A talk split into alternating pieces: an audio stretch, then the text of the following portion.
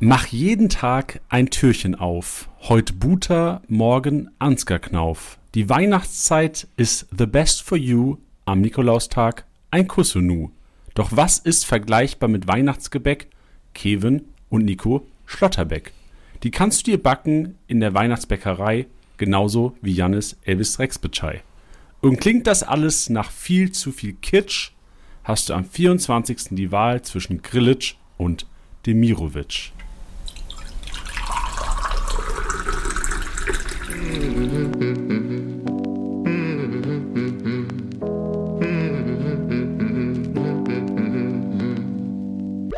Spieltagssieger Besieger, der Kickbase Podcast für die erste Fußball-Bundesliga mit deinen Hosts Bench und Janni. Powered by Tipico. Das Original. Nach diesem besinnlichen Intro Wildes Hallo aus dem Podcast, Leute. Was geht, ey? Mensch, Bench, grüß dich auch. Servus, Janni. Ja, ich, ich muss sagen, da kamen gerade richtig Weihnachtsgefühle auf, ey. Die letzten Wochen wir immer mit unseren Teekännchen hier und so, ne? So, so ein bisschen das heraufbeschworen, aber ähm, das Gedicht äh, hat mir viel gegeben.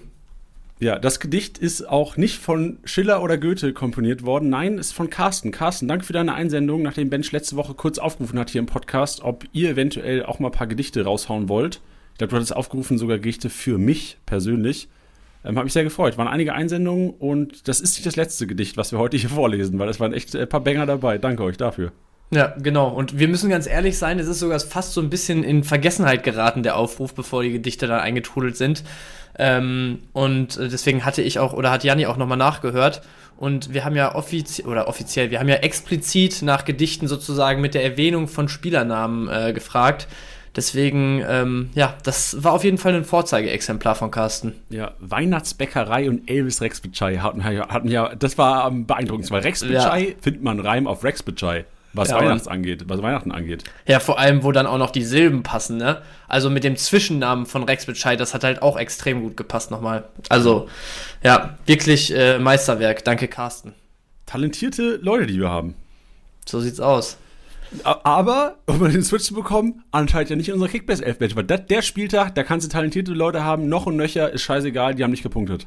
Ja, also es war wirklich ein wilder, wilder Spieltag. Ich weiß noch, dass wir letzte Woche drüber geredet haben, so, ey, Bayern eigentlich die einzigen Favoriten so am Wochenende. Ähm, ansonsten musst du mal gucken, wir hatten einen App-Artikel, wo wir ähm, ja im Prinzip äh, zum Besten gegeben haben, wie wir an unsere Challenge-Lineups rangehen. Und eigentlich war es bei allen so ein bisschen in die Richtung, ey, Bayern auf jeden Fall mitnehmen und ansonsten so ein bisschen Stückwerk.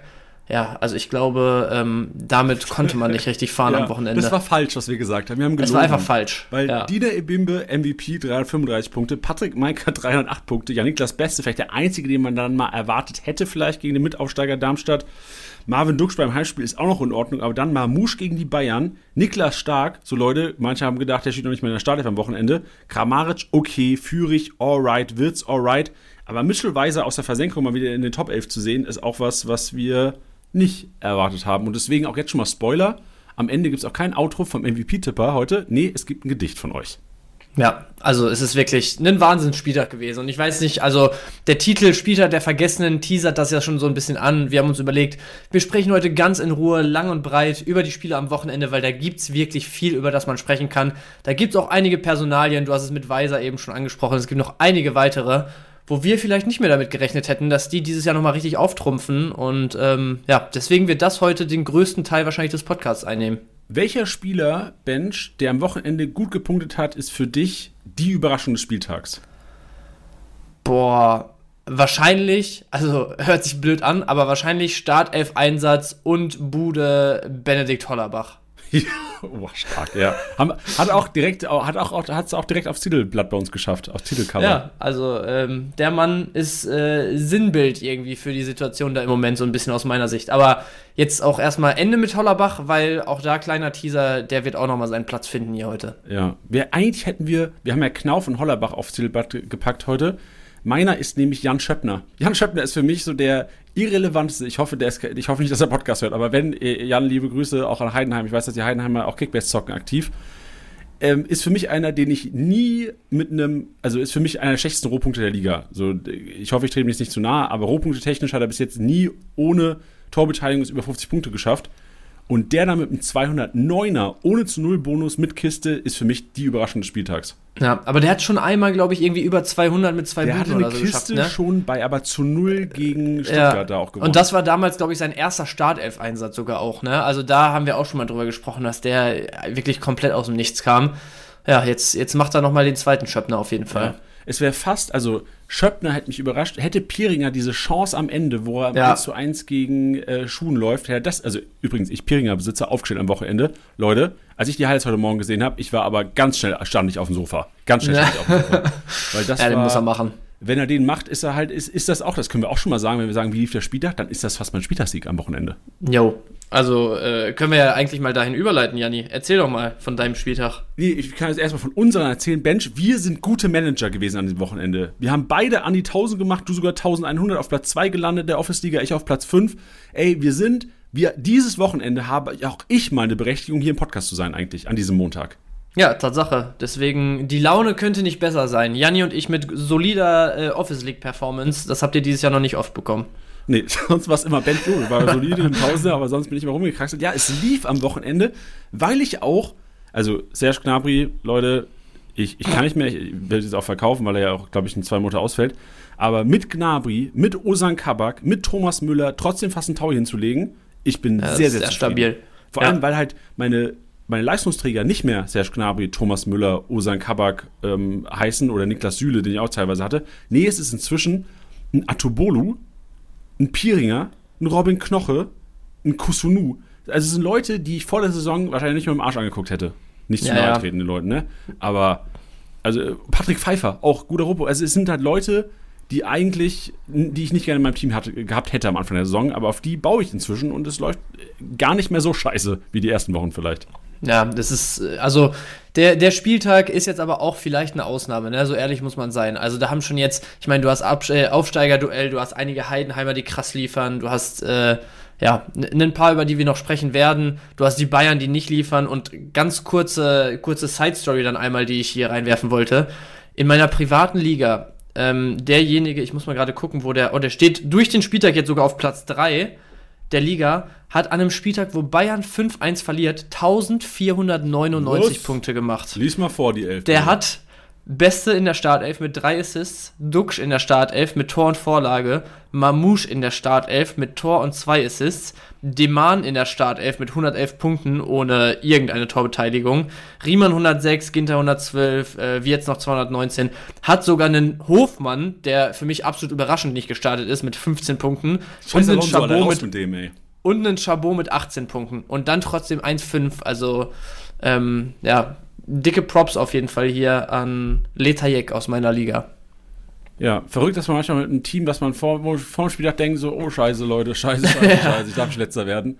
Echt, durch so ein Bayern-Ergebnis, also dieses 5-1 ist ja für uns alle. Wir haben auch mal die Aktivitätszahlen am Wochenende gecheckt. So als diese Tore gefallen sind, gefühlt jeder Kickbase-Manager ist in die App gegangen, hat geguckt, okay, was geht denn da ab? Also Ja. es hat, glaube ich, es gab schon ein kleines Beben am Samstagmittag in der Kickbase-Welt. Und Bezug gerade nochmal Jonas Hofmann, wir sprechen heute generell über alle Spiele nochmal, ne? Ja. Aber ich bin in der anderen Liga, wo wir auch gemeinsam zocken, auch Hofmann-Besitzer und das hat mich gebrochen. Weil Jonas Hofmann ist für mich immer einer und da, von denen hat man wenige im Team, wo man eigentlich sich vor jedem Spieltag weiß, okay, Digga, der startet. Der Sichere startet, Nummer. Der macht 90 Ja, ja. Sichere Nummer. Und den jetzt nicht mehr in der Startelf zu sehen, gibt mir ein richtig schlechtes Gefühl, weil es ist ja anscheinend eine Variante und anscheinend ist ja Adli sehr nah dran an Startelfplatz. Ja, und Adli auch gegen Stuttgart, also auch da sprechen wir später nochmal drüber, aber der hat ja auch seine Möglichkeiten. Hofmann dann, glaube ich, so nach 65 oder so für Adli gekommen. Also, ähm, ja, trotz äh, einer durchwachsenen ersten Halbzeit auch nicht direkt zur Halbzeit gewechselt. Scheint echt so, als wäre da jemand, äh, ja, zumindest einen, äh, oder sehr nah an der Startelf, so wie du es ausgedrückt Ja. hast, ja. Be bevor wir in die Recaps reinstarten, will ich ganz kurz nochmal die User auch da draußen feiern oder primär auch die Instagram-User da draußen, die uns verlinkt haben in den Stories am Wochenende. Wir hatten ja letzte Woche aufgerufen, gerne mal, wenn ihr in Stadien seid, wenn ihr irgendwie an geilen Orten auf der Welt seid, einfach mal in Verbindung mit der Kickbase-App eine Story hochzuladen. Das haben echt viele gemacht, danke dafür.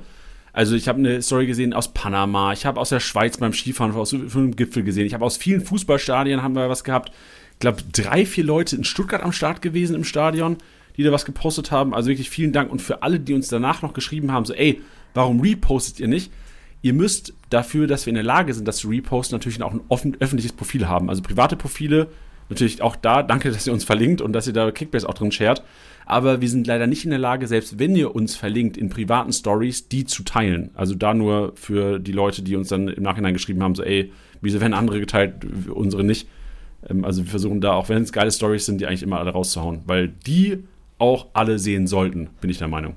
Ja, absolut. Aber das dann als kleiner Reminder nochmal, vielleicht werden es noch mehr, aber ich muss sagen, dieses Wochenende, also gerade wie viele von euch auch beim, beim Topspiel in Stuttgart am Sonntag waren und so, ähm, absolut geil. Also gerne mehr davon. Ja, wir starten mal rein, Bench, mit dem Freitag. Und am Freitag war ich am Stadion. Ich war, also ganz also generell, Freitag ähm, Hoffenheim gegen Bochum. Spiel für mich überraschend, dass Hoffenheim da so souverän spielt die Kiste, weil wir eigentlich gewohnt waren, Hoffenheim daheim, scheiße, Hoffenheim daheim, drei Gegentore, so gefühlt aus den letzten fünf, sechs Heimspielen. Lief ja nie gut, aber relativ souverän hinten raus, Paciencia noch schön zu Null-Bonus zerwerstet. Ich glaube, alle Kramaric-Besitzer waren nichtsdestotrotz happy, auch seine Rohpunkte waren geil, aber das wäre fast eine MVP-Performance hinten raus noch geworden mit dem Kollegen.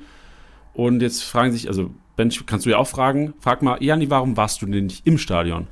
Janni, warum warst du denn nicht im Stadion? Egal, dass du fragst, Mensch. Ja, es war so, dass ich ähm, nebendran, ich hatte Freitag im Grunde genommen einen halben Tag frei. Das kann man ja auch ganz kurz sagen. Dadurch, dass ich Samstag gearbeitet habe, ich war Samstag in München auf einem, auf einem Event mit der Bundesliga und das tolle People war mega geil. Ähm, und hatte dafür Freitagnachmittag frei und bin schön mit der Freundin in, in die Badewelt Sinsheim gefahren. Kennst du die Badewelt Sinsheim, Bench? Nee, Badewelt Sinsheim, also auch da hast du mir schon kurz einen Teaser heute Morgen gegeben, aber Janni, wie ist denn die Badewelt? Sinsheim Mensch, ey, du hast die, Mensch, als würdest du, als würde ich dir die Fragen ins, äh, in den Mund legen. Die Badewelt Sinsheim ist wunderschön. Alle, die noch ein Geschenk für Weihnachten suchen, ne, das ist keine Werbung hier, die bezahlt ist. Äh, und auch nicht, äh, also eigentlich gar keine Werbung. Aber wenn ihr noch ein Geschenk für Weihnachten braucht, in, in, hier im Rhein-Main-Gebiet oder in Bavü wohnt, ähm, von Hessen ist auch nicht so weit rüber, wenn ihr im Südhessen wohnt, äh, Badewelt Sinsheim, ich sag euch, das ist wie ein Tag Urlaub. Und den hatte ich. Und ich bin am Samstag, äh, am Freitag dann so um 20 Uhr aus der Badewelt raus. Die Badewelt Sinsheim ist direkt neben dem Stadion von Pre-Zero Arena, ist sie, glaube ich, ne, von Hoffenheim, neben der ja, Pre-Zero Arena.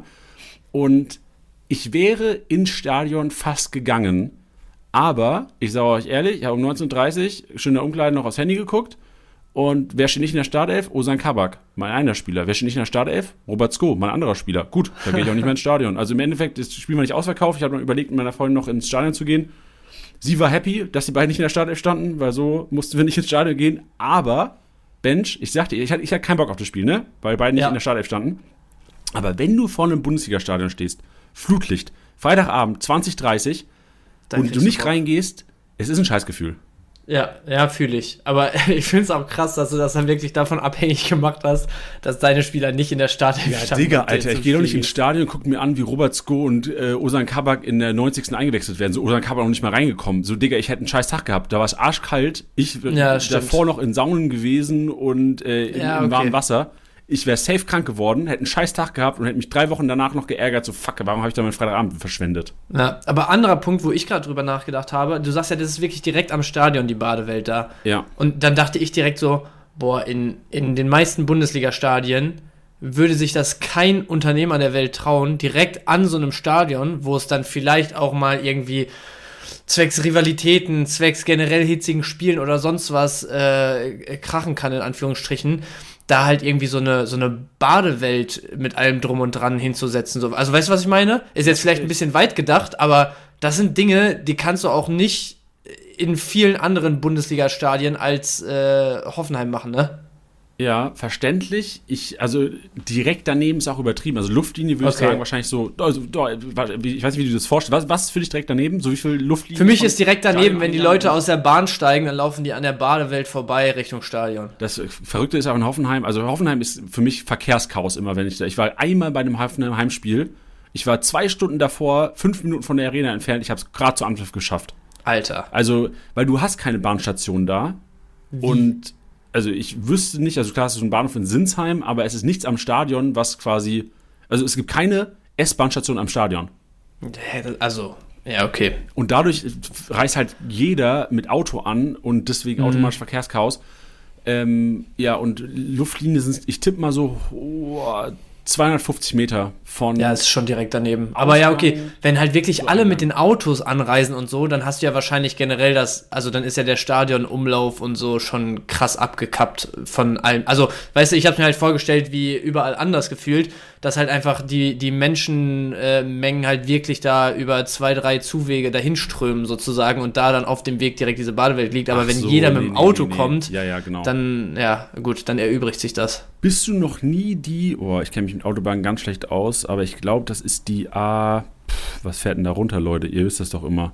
Ist die A6? glaub A7 ich? ist auf jeden Fall Richtung, obwohl, nee, keine Ahnung. Ich glaube, Das Einzige, was A6, ich mir immer merken kann, vorbeifährt. Also so A1, A2 hier in der Gegend kann ich mir merken und was ich mir noch immer merken kann, ist, dass entweder gerade oder ungerade Autobahnen, ich glaube ungerade nur von oben nach unten verlaufen und Nee, gerade von andersrum. links nach rechts, oder? Ich glaube, es ist. Boah, ist das ähm, peinlich. Ja, aber genau, ich glaube, also gerade ist, glaube ich, von Nord nach oder von äh, also vertikal und ungerade Ja. horizontal, wenn ich es richtig im Kopf habe. Ja, kann sein. Ich hatte nur gerade im Kopf, dass die A7 halt vertikal verläuft, aber dann Ah, stimmt, ich du hast recht. Die, die A6 ist aber zuerst vertikal, dann horizontal. Mensch, A7 Leute. habe ich gesagt. Ist ja auch egal. Ich habe nur gerade die A6, also es ist die A6, die da vorbeifährt. Bist du noch nie die A6 runtergefahren? Das Stadion ist ja direkt an der Autobahn. Ich war noch nie in Hoffenheim im Stadion, Mann. Nee, nee, aber die Autobahn, also das Stadion liegt Ach so, direkt die- an nee, der die Autobahn bin so ich- ein bisschen wie Leverkusen. Ja, aber nee, glaube ich, bin ich auch selten gefahren, wenn überhaupt. Okay, ja, da siehst du, dass es im Grunde genommen, also es ist direkt, du fährst von der Autobahn ab und das Stadion ist, du hast die Stadion direkt vor der Nase. Also Ja. die Autobahnabfahrt ist nur für Stadion, da ist so ein Flugzeugmuseum noch und von für diese Badewelt gefühlt. Ja, okay. Ja gut, bisschen anders als äh, in gewöhnlichen Bundesliga-Stadien. Könnte daran liegen, dass so ein Ding halt irgendwann auf einmal dahingesetzt wurde und nicht aus der Historik heraus Ja. da ist, sozusagen. Ja, gut. Aber äh, das dazu vielleicht ganz kurz inhaltlich zu Hoffenheim-Bochum. Also, äh, wir hatten hier fett stehen, Janni am Stadion, nicht im Stadion. An sich, ähm, denke ich, ist mal wieder klar geworden, Kramaric, wenn der liefert, ist er der absolu absolute Unterschiedsspieler. Auch in dem Spiel wieder auch viel über Standards irgendwie äh, initiiert. Und was mir aufgefallen ist, da kannst du ja auch gerne nochmal Stellung zu beziehen. Ich fand gerade in den ersten Minuten nach der Halbzeit Paciencia nach Einwechslung wirklich stark. Und äh, ja gut, also hinten raus die Bude ist natürlich geisteskrank, wie er den trifft. Ne? Ist halt bitter, dass es dann das 3-1 in der Schlussphase ist. Aber ähm, ich könnte mir vorstellen, dass Paciencia so ein kleiner ähm, Budget-Pick für die letzten zwei Spiele noch werden könnte. Ey, komplett, ja. Also Bochum hat nicht die besten Matchups. Ich glaube, Bochum spielt gegen... Warte, ich hab's hier sofort. Union, Union Leverkusen. Leverkusen. Ja, ist scheiße. Ja. Also, ja, Budget-Pick für Marktwert. Ich glaube auch, dass er in der Startelf steht gegen Union nach Ja. der Einwechslung, aber ähm, würde er jetzt nicht wieder, also bei ihm muss Aber Union könnte man sogar machen, oder? Also zu Hause gegen Union, finde ich, könnte man machen, wenn man sowieso irgendwie noch Kohle sparen muss auf ein, zwei Positionen und danach halt direkt wieder abgeben. Ja, verstehe ich. Sehe ich auch. Also, und was mir bei Hoffenheim noch aufgefallen ist, also erstmal Anton Stachbencher, auch dir Props, du hast ihn letzte Woche Jo. aufgestellt in der Championship. Das ist einfach ein krasser Rohpunkt. Also, der mit zu Null macht fast ein 200er ohne Torbeteiligung. Und was mir auch aufgefallen ist, Marius Bülter, Digga, also erstmal hat Marius Bülter ihm und Bebu gefühlt 200 Kickbase-Punkte geklaut in der Partie. So, Ja. also leicht egoistisch. Klar, dann noch mit der Vorlage, ob die dann so genau gewollt war, also auch eher stark von Bebu gemacht als von Bülter. Also mir hat, ich war ein bisschen low-key aggressiv, auch wenn ich gar nicht Bülter-Besitzer bin. Ich war so ein bisschen low-key aggressiv Bülter gegenüber, weil ich dachte, Digga, ey, sei doch nicht so egoistisch, sei doch mal ein Teamplayer und gönn doch auch mal den anderen hier die Kickbase-Punkte. Also das Ding auf Bebu, das, Ey, das ja, geht nicht. Vor also allem, wie unfassbar. lange er parallel zu Bebu läuft und dieser Passkorridor krank offen ist. Also er hat mindestens drei Kontakte, vom, also drei Ballkontakte mit seinem Fuß, die er nutzen kann, um das Ding einfach quer zu legen. Und du siehst auch in der Wiederholung so richtig, wie verbissen er unbedingt dieses Tor machen will und so. Und das ist, also ja, äh, verstehe ich komplett, weil da kriege ich auch echt äh, Plack, wenn ich sowas sehe. Plack. Weil am Ende des Tages, also äh, Floskel, aber ist halt Mannschaftssport so, ne? Also wie, wie kannst du, wenn du so frei zu zweit aufs Tor läufst, das Ding selber machen und dann halt auch noch nicht machen. Und ich habe ähm, danach sogar, weil äh, Bülter legt ja dann Bebu auch dann, äh, das Tor danach noch auf. Und äh, da habe ich dann halt eben wegen dieser Szene so ein bisschen drauf geachtet, wie die jubeln. Und Bülter steht so wieder auf nach der Flanke, freut sich so und will Bebu so in den Arm nehmen. Also vielleicht interpretiere ich auch zu Doch, viel Bench, rein. genau, ich hab's genauso gesehen. Geil, dass du Ja. ansprichst. Und Bebu feiert halt einfach nur so mit den Fans, würdigt Bülter keines Blickes und äh, ja, fand ich, ähm, fand ich auch alright von Bebu, muss ich Ja, sagen. weil, also ich finde auch, obwohl Bülter die Vorlage natürlich bekommen hat, die Flanke war nicht geil. Du, das einzige Gute, was für Bülter war, war, dass Masovic geschlafen hat so ein bisschen und dass Ja. Bebu einfach hungrig war auf diese Kiste. Ja. Ja, wirklich. also sonst kriegst du also alle Bülter-Besitzer, ich gönne euch diese Punkte nicht für diese Wochenende. ja, ist so. Also ähm, Bülter hat sich, glaube ich, keine Freunde gemacht an dem Freitag. Nee. Gibt es sonst noch was, was für, für Freitagabend? Also generell äh, Attila Salai, einer, der jetzt auf jeden Fall wieder kaufrelevant ist. 4 Ja. Millionen momentan, jetzt in der Startelf gestanden. Klar geht's gegen Leipzig jetzt. Unge un unangenehme Partie sicherlich, auch auswärts. Aber ist einer, der gerade, wenn ihr zurücksetzt, ist für mich einer, den ich jetzt, weil wir wissen alle, was er kann, was er für Potenzial hat, wie viel Geld er gekommen ist, hätte ich gerne im Starterteam, den Kollegen, sage ich ehrlich. Ja, ja, denke ich auch. Aber ich glaube, dann, dann haben wir es damit für die. Partie, weil wir haben auch genug Partien noch, wo es deutlich mehr drüber zu reden Digga. geht. Und äh, Samstagskonferenz, würde ich sagen, starten wir direkt mit dem Banger, oder? Ja, ich will erstmal allgemein, hast du Bulli-Konferenz gucken können Samstag? Ja, ich, also ich war Samstagabend in Dortmund mit Freunden und äh, da sind wir äh, schon vormittags rübergefahren und waren dann im, im äh, Strobels, da am Stadion ist das ja direkt, weil wir dachten, ey, dann da einfach hinsetzen, zweite Liga, erste Liga gucken und dann halt entspannt ins Stadion rüber. Ey, der perfekte Samstag fast, oder? Ja, war geil. Also ich muss sagen, ähm, kleine, kleine Kritik an dem, an dem, an der Lokalität tatsächlich. Dafür, dass da so volle Hütte ist vor einem Heimspiel und so, finde ich, ist es Wahnsinn, dass da halt wirklich so, also da hängen halt Fernseher, nicht mal Größe großer Wohnzimmerfernseher, würde ich behaupten, so, weißt du, in so einem Zelt halt draußen. Und da denke ich mir so, Alter, ihr verdient euch hier so einen goldenen Arsch am Spieltag. Kloppt da zwei vernünftige Screens hin, wo du von überall vernünftig gucken kannst, weil wir saßen halt so ziemlich zwischen den beiden äh, in dem größeren Zelt draußen.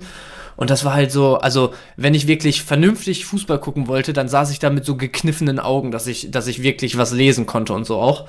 Ähm, ja, das äh, nur am Rande, aber äh, an und für sich habe ich die Konferenz halt da geguckt. Habt ihr aber euch- ihr wisst, wie es ist, ne? Wenn man dann mit, mit Kollegen unterwegs und dann spielt man noch ein bisschen was nebenbei, irgendwie haben noch ein bisschen Karten gespielt und so, dann äh, nimmst du das alles vielleicht nicht so 120-prozentig wahr. Aber auch, weil ihr euch wahrscheinlich ordentlich den Helm lackiert habt, oder? Nee, tatsächlich nicht. Also äh, einer ist auch gefahren. Ich habe ein, zwei Bierchen an dem Tag getrunken, mehr tatsächlich nicht. Äh, war nicht viel. Wird ja auch dann schnell mal teuer im Stadion, wenn es dann weitergeht. Das auch tatsächlich, ja. Ja, schön, Mensch, schön. Ja, dann lass Ja. mal anfangen mit der ersten Partie, die mir, weil ich habe Samstag das Spiel oder die gen generell Live-Fußball nicht verfolgen können, weil wir die Bundesliga und das Tolle People hatte, hatten in München ein Event, äh, eine, eine Fashion Line, eine Launch einer Fashion Line. Und wir waren da ein bisschen represented. Werde auch unter der Woche noch ein bisschen was in unserer Insta- Instagram-Story sehen. Aber im Grunde genommen habe ich die Konferenz verfolgt mit der Kickbase-App. Also wirklich. Ich habe alle drei, vier Minuten Matchday gecheckt natürlich. Aber es ist ungewohnt auf jeden Fall und ich mag es auch nicht. So die Konferenz, ich finde die Konferenz das geilste Produkt, was Deutschland zu bieten hat. Bin ich ganz ehrlich. Das krasseste Produkt, was Deutschland entertainment-technisch zu bieten hat, ist meiner Meinung nach die Bundesliga-Konferenz auf Sky. Und das nicht zu verfolgen, schmerzt mir immer. So, ich versuche eigentlich Ja. jede Woche, wenn Bulli-Konferenz läuft, wenigstens 15.30 bis 17.15 oder 17.30 Zeit zu haben, um diese Konferenz zu gucken, weil die nicht zu gucken, schmerzt schon sehr und schmerzt noch mehr, wenn Frankfurt 5-1 gegen die Bayern gewinnt. Krank. Also, das Spiel ist wirklich. Also, egal, was ihr alle da draußen sagt und wie, äh, wie sehr ihr euch selbst für Experten haltet, niemand von euch kann mir erzählen, dass man damit gerechnet hat, dass Frankfurt Bayern am Samstag nach der Saison auch bislang und den letzten Spielen deutlich schlägt. Also, Nee. das, das ist wirklich, also da hätte es mir noch mal mehr wehgetan an deiner Stelle, wenn ich in die, in, äh, in die Kickbase, in den Live-Match gucke und sehe 1-0 Frankfurt, 2-0 Frankfurt, 3-0 Frankfurt, kurz vor der Halbzeit, viertes Tor fährt auch noch erste Halbzeit. Also in den Momenten, ähm, weiß nicht, ob ich da vielleicht mal auf Toilette mit dem Handy verschwunden wäre. Ja, es war ja so, dass alle wussten, dass wir die Anwesenden von Kickbase sind. Und dadurch hatten wir quasi auch die Genehmigung, durchgängig aufs Handy zu gucken, heißt so das Gefühl. Also war Okay, völlig das ist geil. Ja, das ist, das ist gut, das ist wichtig, ähm, trotzdem ärgerlich, aber dann auch da vielleicht einmal inhaltlich zum Spiel. Also im Großen und Ganzen, ich habe mir auch die Statistiken jetzt im Nachhinein nochmal angeschaut, muss man schon sagen, natürlich die Bayern wieder spielbestimmt. Ich meine, gerade wenn Frankfurt natürlich die ersten ein, zwei Tore macht, dann gehst du auch so ein bisschen in Verwaltungsmodus, glaube ich. Ähm, aber Frankfurt macht halt genau das, wofür sie zuletzt halt so stark kritisiert wurden. Man ist auf einmal zielstrebig vorne, man ist auf einmal zwingend in den Aktionen, man ist auf einmal effizient und macht fünf Buden zu Hause gegen Bayern. Krank. So krass. Ich, ich, ey, und es gibt diese eine, es gibt diese eine Chance. Frankfurt führt 1-0 und dann Harry Kane taucht einmal alleine vor der Kiste auf. Yo. Und das ist eine Kiste, wo ich ganz unschuldig gesagt habe, hä, war das Harry Kane? Weil normalerweise ist, Harry Kane in der Situation ist safe drin. Also irgendwie, ich glaube, es war einfach ein Scheißtag für die Bayern. So, da hat es einfach nicht gepasst. Das hat auch Müller irgendwie danach am Mikro gesagt, so, ey, es gibt einfach solche Tage, es, äh, es lief nicht. Und das Spiel, äh, also generell, du hast wir haben auch Fehler vor Gegentore, ähm, seht ihr auch im Live-Matchday, gibt eventuell sogar noch Korrekturen. Kimmich, Masraui, eventuell auch Upamecano noch. Also, es lief bei den Bayern nichts und die Frankfurter haben aus wenig, was sie hatten, haben sie halt viel gemacht. Und das ist halt einfach eine Sensation. Also wirklich, ich, ich finde es eine kranke Sensation, dass Frankfurt, ja. die da drei Tage vor in Saarbrücken im Pokal ausscheiden, kläglich, ja, verdient, schlecht gespielt, die Bayern 5 als platt machen. Heftig. Ja, ich finde es auch krass. Na, aber natürlich, also wenn du die Bayern schlägst, gerade ähm, ja, in der Form und mit dem, mit der Mannschaft, dann gehört da natürlich ein Stück weit auch Spielglück dazu. So, wenn Kane den da macht zum 1-1, dann kippt das wahrscheinlich komplett in die andere Richtung. Und ich sag dir ehrlich, nach dem 3-1 von Kimmich, mit dem du in die Halbzeit gehst, haben wir auch drüber gesprochen und auch da habe ich gesagt, so, ey, da, da kann doch alles funktionieren, äh, kann doch alles passieren. So, ich, es würde mich nicht wundern, wenn Bayern das am Ende 5-3 gewinnt. Aber äh, dann kommst du natürlich aus der Halbzeit raus, wieder direkt zu einem richtig geilen Zeitpunkt dann das 4-1 gemacht. Also ähm, da lief viel für die Frankfurter, aber so muss es auch sein, wenn du die Bayern so klar schlägst tatsächlich. Ich bin nur mal gespannt, weil auch da kommen wir später noch zu, zum Spiel am Sonntag. Und ganz kleiner Vorgriff, also Stuttgart macht da weiter, wo sie aufgehört haben. Ich glaube auch, dass es kommende Woche mit dem Spiel gegen Stuttgart nicht einfacher wird für die Bayern. Und wenn es da dann auch nochmal nach hinten losgehen sollte, bin ich sehr, sehr gespannt, wie sich da die Stimmung wieder Richtung Winter entwickelt. Ja, Bench, gebe ich dir recht. Ich freue mich enorm auf nächstes Wochenende, ja, auf das Spiel. Und ich glaube auch, und ich hoffe auch, also ich, ich, glaube, diese Hoffnung kommt auch, weil ich bin ja, jetzt, alle treuen Podcast-Hörer wissen das, meine Meinung oder meine Stimmung ist oftmals auch aufgrund meiner eigenen Spieler. Also wenn ich keine Bayern habe, bin ich gegen ja. Bayern. Wenn ich Bayern habe, bin ich für die Bayern. Ich glaube, das geht vielen Kickbase-Managern so. Ich hoffe richtig, dass Stuttgart da abliefert. Klar, ich habe, ja. ähm, also Müller ist mein einziger, Müller, Masraui sind meine zwei Bayern. Ich habe aber auch inzwischen zwei der Stuttgarter in den Teams. Also theoretisch könnte es mir egal sein. Hauptsache, die, die machen vielleicht keine Minuspunkte, meine Leute. Aber auch was Spannung Meisterschaft angeht, ich war gestern auch für Leverkusen übrigens, weil ich wollte einfach, dass da Spannung in der Meisterschaft ist, langfristig. Ja. Deswegen hoffe ich jetzt auch, dass Frankfurt nicht Leverkusen nochmal ein Bein stellt und dass Stuttgart in München vielleicht einen Punkt sogar mitnimmt. Was für mich fast, wär, fast wie ein Erfolg wäre. Ja, aber ich sag dir auch ehrlich, also für mich ist es nicht unrealistisch. Wie auch Geil, immer. Mensch. Geil. Da, da, kommen wir gleich noch zu. Ähm, Gibt es noch was zu Frankfurt-Bayern? Also, wir brauchen sie ja jetzt hier auch noch nicht, nicht künstlich strecken. Natürlich kranke Sensation, unfassbares Spiel, aber ähm, viel mehr gibt es dann, glaube ich, auch gar nicht dazu zu sagen, oder? Mir ist eine Sache, wie dir vorhin bei Bebu und ja. Bülter, ist mir eine Sache aufgefallen und zwar der Reklamierarm von Manuel Neuer nach dem 1-0. Ich hab's geliebt. So, da war, also da waren safe zwei, drei Spieler noch vor Mamu, Mamouche hat 1-0 gemacht, ne? Ja, Masraoui stand krank tief. Ja, ja, genau. Und du siehst aber in den Highlights, so wie er ganz leicht auch hebt, einfach so wahrscheinlich wirklich aus Reflex. Das ist ja auch so ein Meme schon inzwischen da draußen. So und der hat einfach beim, beim 1-0 hat der den Arm gehoben, hinten raus. Aber ganz dezent so, so. Und ich dachte so, Digga, Alter, wie, also ich fand es witzig, weil ich dachte, okay, shit, ist jetzt, äh, ist, ist, echt so drin bei dem, weil ja auch der Meme über die letzten Wochen oder die letzten Monate ja, ja. mal rumging. Der hat einfach echt den, den Arm gehoben. Aber, also, ich, ich, das, das ist auch sowas. Ich meine, wir haben eben drüber gesprochen, wie latent aggressiv wir durch die Bülter-Nummer waren.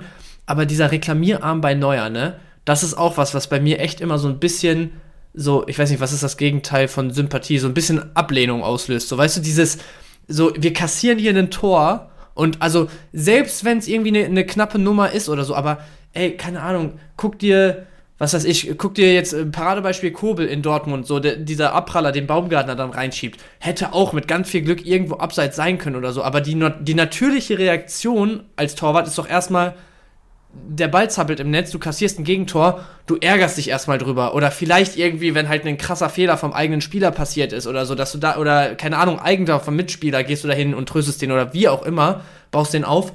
Aber wie kann das denn sein, dass die natürliche Reaktion bei einem Gegentor erstmal ist so, ne, da ist irgendwas falsch gewesen, wir, wir haben kein Tor kassiert. Das, das kann nicht mit rechten Dingen zugegangen sein, so. Also, ja, also äh, jetzt, wo du das gerade erzählt hast, vielleicht ist es aber auch von Manuel Neuer ein psychologischer Trick, dass er sich selbst nicht in die Spirale bringt, negativ zu denken und zu sagen, Boah. scheiße, wir haben Tor kassiert, sondern ist immer reklamierarm ist vielleicht seine Art von, okay, ey, wir können nichts, also vielleicht ist ja echt so ein mental, mentales Ding bei ihm, weil es ist ja schon auffällig, dass im Grunde bei fast allen Situationen und Reklamierarm ist ja auch heutzutage mit VR ist scheißegal, Digga. Du kannst reklamieren noch und nöcher. Es bringt ja. dir nicht eine ne, ne Fahne hoch am, am, ja. am, an der Seitenlinie. Also ehrlicherweise, äh, ich glaube, wenn es ein psychologisches Ding wäre, dann wäre er eher ähm, ja, äh, äh, Typ, keine Ahnung, Tim Wiese, Alter, du kassierst ein Gegentor und brüllst da rum wie, wie sonst wer und äh, pusht direkt wieder. Aber ja, keine Ahnung. Ich will jetzt auch nicht zu viel da, da reinquatschen, kann natürlich alles Mögliche sein. Aber das ist immer so, ich meine, ne, so, so ehrlich sind wir hier, das ist immer das, was, was ich dann direkt in dem Moment denke, wenn dieser Reklamierarm hochgeht, denke ich mir so, Junge, es wird eh gecheckt, so und wenn es nicht krass offensichtlich ist und du dir sicher bist, was er ja offensichtlich nicht ist, wenn er in solchen Situationen anfängt, den Arm zu heben, so, dann lass es halt bleiben, weißt du? Das ist so dieses, äh, keine Ahnung, irgendwie vermittelt mir das immer so ein bisschen dieses äh, unantastbar sein wollen, so, wir, wir machen keine Fehler, wir kassieren keine Tore, so, weißt du? Aber, ja, äh, vielleicht auch ein bisschen, bisschen too much von mir. Bisschen Auf jeden Dortmund, Fall. Bisschen Dortmund vielleicht mit dabei gewesen gerade. Bitte? Bisschen Dortmund vielleicht auch ein bisschen dabei gewesen gerade. Bisschen Fanboy Ja, aufgehabt. Ich glaube, äh, als Dor oder Richtung Dortmund kann man im Moment nicht viel Positives erzählen. Vielleicht muss man die Fehler bei den anderen suchen. Ja. Mach es so wie, äh, wie Söder. Am, es gab einen RTL-Spendenmarathon. Ich weiß nicht, ob das Freitag oder Samstagabend war. Samstagabend war das. Ja. RTL-Spendenmarathon. Ich habe irgendwie durchgesäppt am Samstagabend. Und dann war es irgendwie so, dass Söder gefragt wurde, ey, ähm, der ist, glaube ich, Clubfan, der wurde aber auf die Bayern angesprochen. Und Ja. seine Antwort war erstmal nicht, okay, dass Bayern schlecht gespielt hat, irgendwie seine Antwort war direkt, Hauptsache Dortmund hat auch verloren. Und so war das, so ein bisschen trotzig. Ja, das ist krass. Aber ja, gut. Ähm, alles nicht meine Welt. Heute ein Deswegen. bisschen auch Klatsch und Tratsch, ne? Wir haben so viele Sachen, die so ein bisschen auch zwischenmenschlich, so, so Bülter Bebu, Neuers Reklamierarm, Söder bei Ja. RTL auf der Couch. Ja, Tatsache. Mal gucken, was noch kommt, ne? Mal sehen, was noch kommt, Mensch. Wir, wir kommen Gut. jetzt erstmal zu Union Gladbach. Ja. Und das Ding war, also, du hast vorhin gesagt, keiner hat gedacht, dass die Frankfurter kommen. Ich glaube, viele haben so ein bisschen gerochen, dass Union hier kommt. So Trainereffekt Mhm. funktioniert eigentlich fast immer, 99 Prozent gefühlt. Aber Union hat, und ich habe nur die Highlights gesehen, Mensch, korrigiere mich gerne, wenn du da mehr Input hat, hast. Union hat geil gespielt, Union hat offensiv ein Feuerwerk abgefackelt und vor allem haben sie wieder so ein bisschen Union-Fußball auch gespielt. Die haben nicht viel beides gehabt, das sehen wir auch in den Rohpunkten, aber es haben die Leute, also die haben erfolgreichen Union-Fußball gespielt. Und das finde ich geil bei Biblicia, der, der neue ähm, Trainer von Union. Der versucht jetzt nicht, das komplett umzukrempeln. Der weiß, die Leute, die auf dem Platz stehen, waren erfolgreich in der Vergangenheit. Und Ja. versucht das jetzt zu reaktivieren, finde ich geil. Und ich sehe Union wirklich mit so einer kleinen Aufholjagd vielleicht hinten raus. Nicht, dass Ja. es international landet Ende, am Ende, aber ich glaube, für Kickbase-User jetzt auf jeden Fall spätestens relevant. Ich hoffe, schon in den letzten Wochen wird vielleicht mal zugeschlagen, weil klar, Spielverschiebung bei den Bayern ähm, wären manche Spieler sicherlich früher schon mal in die Höhe äh, ge- geschossen, wenn sie in der Startelf gestanden hätten gegen die Bayern. Ja, kann, kann sehr, sehr gut sein. Ähm, ich finde auch eigentlich, also den Ansatz, den er fährt, was du gerade meintest, so ein bisschen auf bekannte Strukturen zu setzen, echt äh, sinnvoll dabei Union. Ich glaube auch, dass es relativ viele gerochen haben. Und ich finde, Union hat es halt vor allem gut gemacht, so dieses, dieses, äh, diese Wundertüten-Eigenschaft von Gladbach halt komplett anzugreifen, so, ne? Die haben halt am Anfang, also es ist, glaube ich, nach, keine Ahnung, fünf Minuten ein Abseitstor, also ein klares Abseitstor auch schon von Volland gefallen. Ähm, Behrens hatte eine relativ frühe Chance, wo extrem zielstrebig, ich glaube, Grosens war es, der mit einem 15-Meter-Kopfball irgendwie da den, den finalen Pass spielt und dann Lupfer äh, aufs Tornetz und sowas. Also, die haben von Anfang an wirklich versucht, ihre Aktion komplett äh, zu fahren, zu Ende zu spielen und Gladbach halt dahin zu bekommen, was sie dieses Jahr also ich will jetzt nicht sagen, oft so schlecht macht, aber ich meine, die haben Spiele, wo die komplett überzeugen und wo du denkst, ja, okay, jetzt kommen die. Und dann haben die wieder Spiele, wo die früh irgendwie so ein bisschen das, die Kontrolle, die Spielkontrolle verlieren oder die Aktion nicht ganz so kriegen, der Gegner ein bisschen Übergewicht kriegt. Und dann war es halt schon relativ oft so, dass Gladbach halt überhaupt nicht ins Spiel kommt, so, ne? Überhaupt nicht in die Spur kommt in dem Spiel. Und ich finde, das war halt am Wochenende, also ich, ich weiß nicht, ob es jetzt ausschlaggebend war, wie das Spiel sonst gelaufen wäre, aber das ist mir aufgefallen, dass Union das halt wirklich in der ersten Viertelstunde oder so komplett attackiert hat, dieses Spiel halt irgendwie auf se- seine Seite zu ziehen. Und ähm, ja, fand ich sehr geil und auch, wenn man ehrlich ist, also Torschützen Volland, Hollerbach, Kaufmann. Also, wenn wir äh, How die Episode random. hier Spieltag der Vergessenen nennen, dann ist das äh, ja das absolute Sinnbild davon, würde ich sagen. Ja, weißt du, wer für mich der Gewinner ist? Und ich habe ihn auch im Einkaufswagen später drin. Der Gewinner von, für mich von generell 4-2-3-1, was gespielt wurde, ist eigentlich Yannick Haberer. Yannick Haberer, Freiräume neben Kedira, das siehst du an den Rohpunkten, ohne zu 0, 126 gemacht. So, das ist wahrscheinlich das, wenn du eine Position für Yannick Haberer shapen wollen würdest, ist es genau diese Position, wo er die Freiheiten bekommt. Und ich sehe ihn gerade nach dieser Partie, also wirklich Kaufempfehlung momentan 1,6 Millionen. Einkaufswagen erwähne ich jetzt nicht mehr, jetzt wissen alle Leute Bescheid. Aber für mich ist das so der Gewinner. Klar, Juranovic auch gut gepunktet, aber Haberer in der Position mit Offensivdrang, mit Union, was Chancen kreiert, finde ich geil und sehe ich vor allem nochmal ab und zu vielleicht auch mit einem 200-Pluser, wenn er es schafft, eine, eine Bude zu erzielen, was ja auch bei Haberer nicht unwahrscheinlich ist.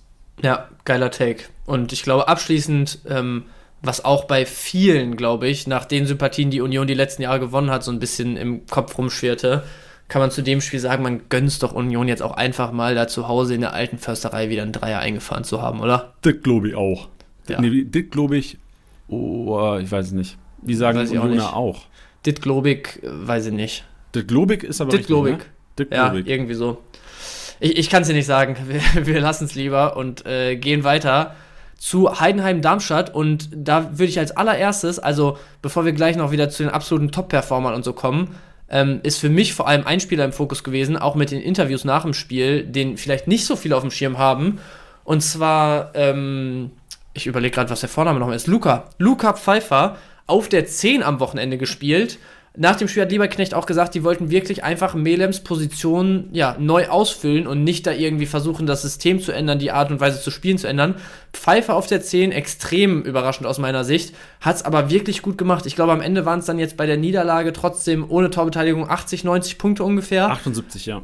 78, okay, trotzdem wirklich ordentliche Rohpunkte. Ähm, Lieberknecht hat im Prinzip auch schon angedeutet, dass das öfter die Lösung sein könnte jetzt also Pfeiffer vielleicht von jemandem, wo man gesagt hat, ey, wenn der nicht trifft, dann ist eng und er trifft nun mal nicht im Moment, ähm, zu jemandem, wo man sagt, für den Preis kann man den zumindest mal aufstellen, hat natürlich Upside bei eigener Torbeteiligung, macht aber ansonsten vielleicht auch so seine 60, 70, 80, 90. Ähm, ja, vielleicht ein bisschen interessanter geworden durch das Spiel. Ja, ich bin der Pfeiffer-Besitzer. Ich bin Luca Pfeiffer-Besitzer und ich habe ihn die letzten drei Spieltage jeweils aufgestellt. Bei einem 0-0 mit zu 0 Bonus nach der 39, bei einem 1-1 mit Einwechslung minus 2, bei einem 0-1 nach Einwechslung minus 7. Jetzt gegen Heidenheim dachte ich, oh, ich muss mich zwischen ihm, Thielmann, Pieringer, 2 aus 3 und ich habe mich gegen Pfeiffer entschieden. War jetzt nicht so schlimm, weil er nicht getroffen hat, aber den Highlights habe ich gesehen, ey, der war nah dran. Also Pfeiffer ja. war echt nah dran gewesen von der Explosion. Ich war fast froh, weil klar, wäre es für mich geiler, wenn er explodiert wäre, marktwerttechnisch, aber trotzdem, ich glaube, ich hätte mir das richtig ins Bein gebissen, hätte ich Pfeiffer mit 300 nicht aufgestellt am Wochenende. Ja. Aber jetzt gegen Wolfsburg, gegen äh, Hoffenheim, ey, warum nicht? So auf der 10, gut Rohpunkte, viele Abschlüsse, warum nicht Luca Pfeiffer mal aufstellen? Ja.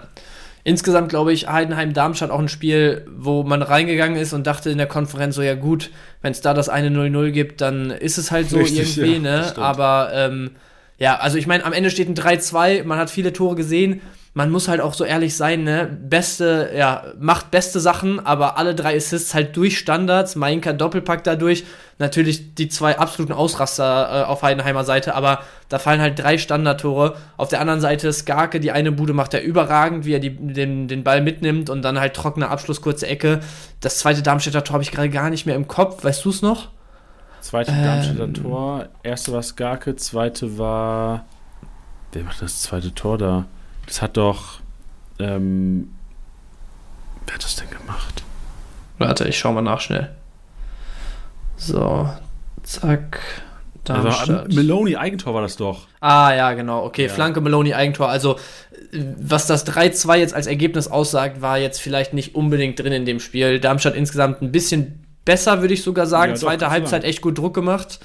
Ähm, aber ja, es war jetzt insgesamt trotzdem kein Leckerbissen. Heidenheim äh, mit leichter Favoritenstellung, glaube ich, in die Partie gegangen zu Hause, hat es am Ende 3-2 gezogen. Ähm, hat auf jeden Fall ja, mehr gegeben, als das Spiel versprochen hat vorher. Mainka Abi, einfach Doppelpack, 300er gemacht. Also Mainka, ja, beste Kombi am Wochenende. Gibt es einen Haaland-Klatscher für. Ja, Mann, also ja, die beiden auf jeden Fall krank, krank rasiert. Ich glaube, ähm, eine Sache müssen wir da noch besprechen. Und zwar hast du heute Morgen das Thema aufgemacht und gesagt, ey, uh, was? Beste Frankfurt. Ja, ja, ja, ja, ja. Ja, ja, ja. Aber es gibt, also Frankfurt hat ja viel Geld noch, ne? Frankfurt hat viel ja, Geld. Ja. Und ich weiß nicht, ob es transfermarkt.de, irgendwo habe ich gelesen, äh, Frankfurt anscheinend am Beste interessiert. Ich will es auch nicht spreaden, wenn das nicht wahr sein sollte. Ich kann auch, also es war ein User-Kommentar. Weiß okay. nicht, was, was da dran stimmt. Aber, aber wäre für Frankfurt geil, für Heidenheim wäre es der Abstieg. Ja, das, das wollte ich gerade rauskitzeln, weil ich wollte gerade sagen, so ist, ist, ja heute viel Schnacken hier im Podcast, dann können wir das Thema auch mal kurz aufmachen. Wenn Beste geht, würde das auch bedeuten, ich sag mal, äh, Kickbase-Eignung Kleindienst minus 50 Prozent, würde das bedeuten, äh, Dingchi und Co. alles andere, würde das bedeuten, Mainka und so, gerade Offensivkopfbälle auch weniger relevant. Und äh, wahrscheinlich die, die größte Frage nochmal. Also ich glaube, wenn du den Beste jetzt im Winter tatsächlich abgibst, dann kassierst du wahrscheinlich mindestens 8 Millionen für den. 7, 8 Millionen würde ich schätzen, kriegen die schon dafür was, also wozu was, ist Heidenheim in der Lage ja, genau. mit diesem Geld dann, weißt ja. du? Ich glaube, also ich glaube auch nicht, dass er gehen würde. Ich habe nur, ich habe äh, mit Christian auch noch mal, Christian ist unser Frankfurt-Experte gewesen vor der Saison im Podcast, der auch echt kranke Insights da rausgehauen hat. Ja. Und er hat gesagt, Kröschel äh, kann vier bis sechs neue holen und hat 40 bis 50 Mio.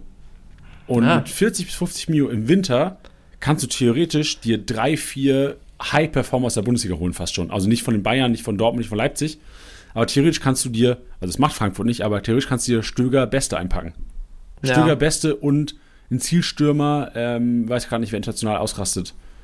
Ja, irgendjemand halt. Aber die sind doch an diesem, ich weiß nicht, wie heißt der genau, Durosini oder so. Ähm, das ist doch wohl so gut wie durch eigentlich nach Frankfurt. Ich weiß jetzt gerade aus dem Kopf gar nicht, wo der herkommt, aber da waren noch so zwei, drei Stürmerkandidaten im Rennen und der, der meine ich so gut wie durch ist, der Transfer ist auch aus irgendeiner kleineren Liga, also da würde ich auch behaupten, da wirst du nicht mehr als 10 Millionen für ausgeben. Ja, schauen wir mal. Aber äh, ja, gut, das äh, kleines Hirngespinst aktuell noch, mal gucken, ob mehr draus wird. Ähm, aber wenn Beste geht, dann müssen wir uns auf jeden Fall mal ähm, ja, ein bisschen intensiver darüber unterhalten, was das für ah. Heidenheim bedeutet. Ja, ich sehe gerade, also du hast angesprochen, Doro Sinmi aus, äh, von Viktoria Pilsen ist im Gespräch. Ja, genau. Äh, Tilo Keras im Gespräch von West Ham. Ja. Das wäre auch wild. Dann äh, Collins ist, ah ne, Collins spielt glaube ich schon bei der Collins Eintracht. ist in Frankfurt, ja. Ja, ja. Ein Jimenez, ein Leonardo, Digga, ich kenne Leon, 17 Millionen Stürmer aus, ich glaube, das ist FC Santos ist das oder sowas, warte. Ja, FC Santos. Krass. Ja. Wie krass ist es, dass man durch EAFC einfach internationale Logos kennt? So FC Santos, Digga. Ich habe das Logo noch nie gesehen in meinem Leben, aber trotzdem weiß ich, wenn das äh, durch EAFC irgendwie kommt, weiß ich, ähm, das ist ein Scheißspiel, dann stoße ich ab in dem Moment merkt man, dass spätestens, dass Janni kein Fußball, sondern ein Kickbase-Fan ist, Richtig, wenn man das genau. Santos-Logo nicht aus den acht Jahren, die Neymar da rumgezaubert Richtig. hat und jeder, jedes kleine Kind äh, Santos verfolgt hat, äh, durch EFC kennt. Genau. Äh, äh, äh, zu der Zeit war ich nicht, also wirklich, war ich nicht interessiert an, an Neymar und Co., war ich nur an Miro Klose interessiert. Zu der Zeit gab es für Janni nur Miro Klose und äh, Baseball. Und Fratislav Lokwenz. So nämlich. Um Marcel ja. Hartl sich, ich ein Gerücht, Marcel Hartl von St. Pauli eventuell zu. Das würde also ich aber nicht. Ich würde es schade finden, wenn Hartl und Best ihre Vereine verlassen würden. Ja, und ich, Timo also bei, bei Hartl glaube ich. Digi. Ja, Werner ist natürlich, also da könnte ich mir schon vorstellen, dass im Winter was passiert, aber der verdient natürlich wahrscheinlich auch einen Arsch voll Kohle, vielleicht eine Laie oder so. Geraldo ja. Becker gibt es ja auch ein Gerücht, Geraldo Becker zu Frankfurt. Ja. Chan Osun von Nürnberg, Digga, das würde ich feiern. Chan Osun würde ich feiern von Nürnberg zu Frankfurt. Ja, aber da, also da gab es auf jeden Fall auch schon mehrere Berichte rüber und so wie ich das mitbekommen habe, heißt es da von Nürnberg-Seite so, diese, dieses Jahr äh, ist da äh, Schloss und Riegel vor. Ey, aber nächstes Jahr wird er schon gehen, denke Sorry, dass ich schon wieder unterbreche. Ich bin hier gerade überwältigt von diesen Gerüchten. Ey, Janni, ich glaube, ähm, so in, in zwei Wochen oder so, wenn das richtig Fahrt aufnimmt, haben wir auch Spaß im Winter. Da passiert einiges dieses ja. Jahr. Gut. Gespannt. Heidenheim-Darmstadt sind wir durch und äh, gehen dann weiter. Ich glaube schon, nee, noch nicht Abendspiel. Ähm, wir haben auf jeden Fall noch Wolfsburg-Freiburg. Da würde ich es, glaube ich, kurz machen. Also, Wolfsburg hat das Spiel gemacht, hat die deutlich besseren Chancen. Wir haben Gerhard frei vorm Tor relativ zu Beginn des Spiels. Wir haben Maier kurz nach der Halbzeit frei vor der Hütte aus sieben Metern oder so. Die hatten so viel hundertprozentige Chancen keine einzige Chance genutzt. Am Ende Freiburg macht's äh, wieder über einen Standard, irgendwie acht Kopfbälle, bis der Ball bei Gregoritsch auf dem Schlappen landet.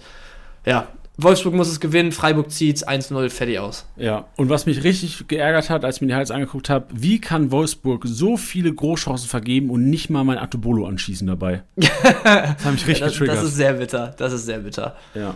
Aber mich hat's gefreut, mal wieder ein zu Null. Back-to-back -back von Freiburg, gibt mir Hoffnung. Ja, Uff, anderes zu Null.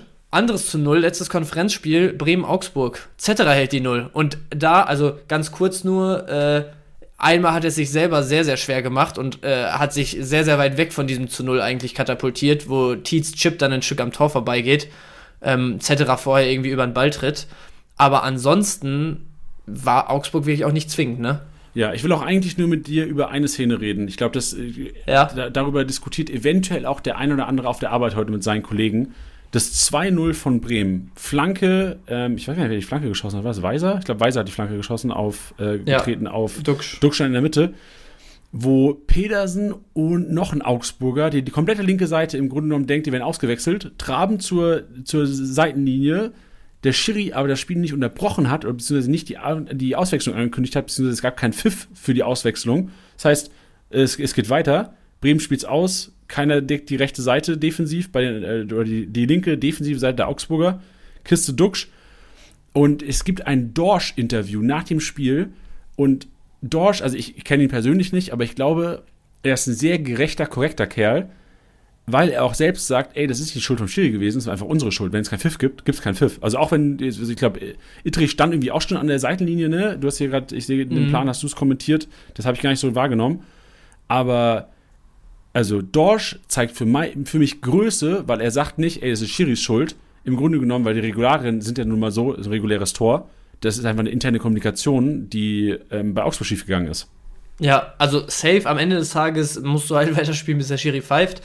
Aber du sagst schon, ich habe es kommentiert hier, selbst Itrich als vierter Offizieller äh, schon am Spielfeldrand gewesen und so. Ich habe mir das nämlich auch in der Wiederholung nochmal angeschaut.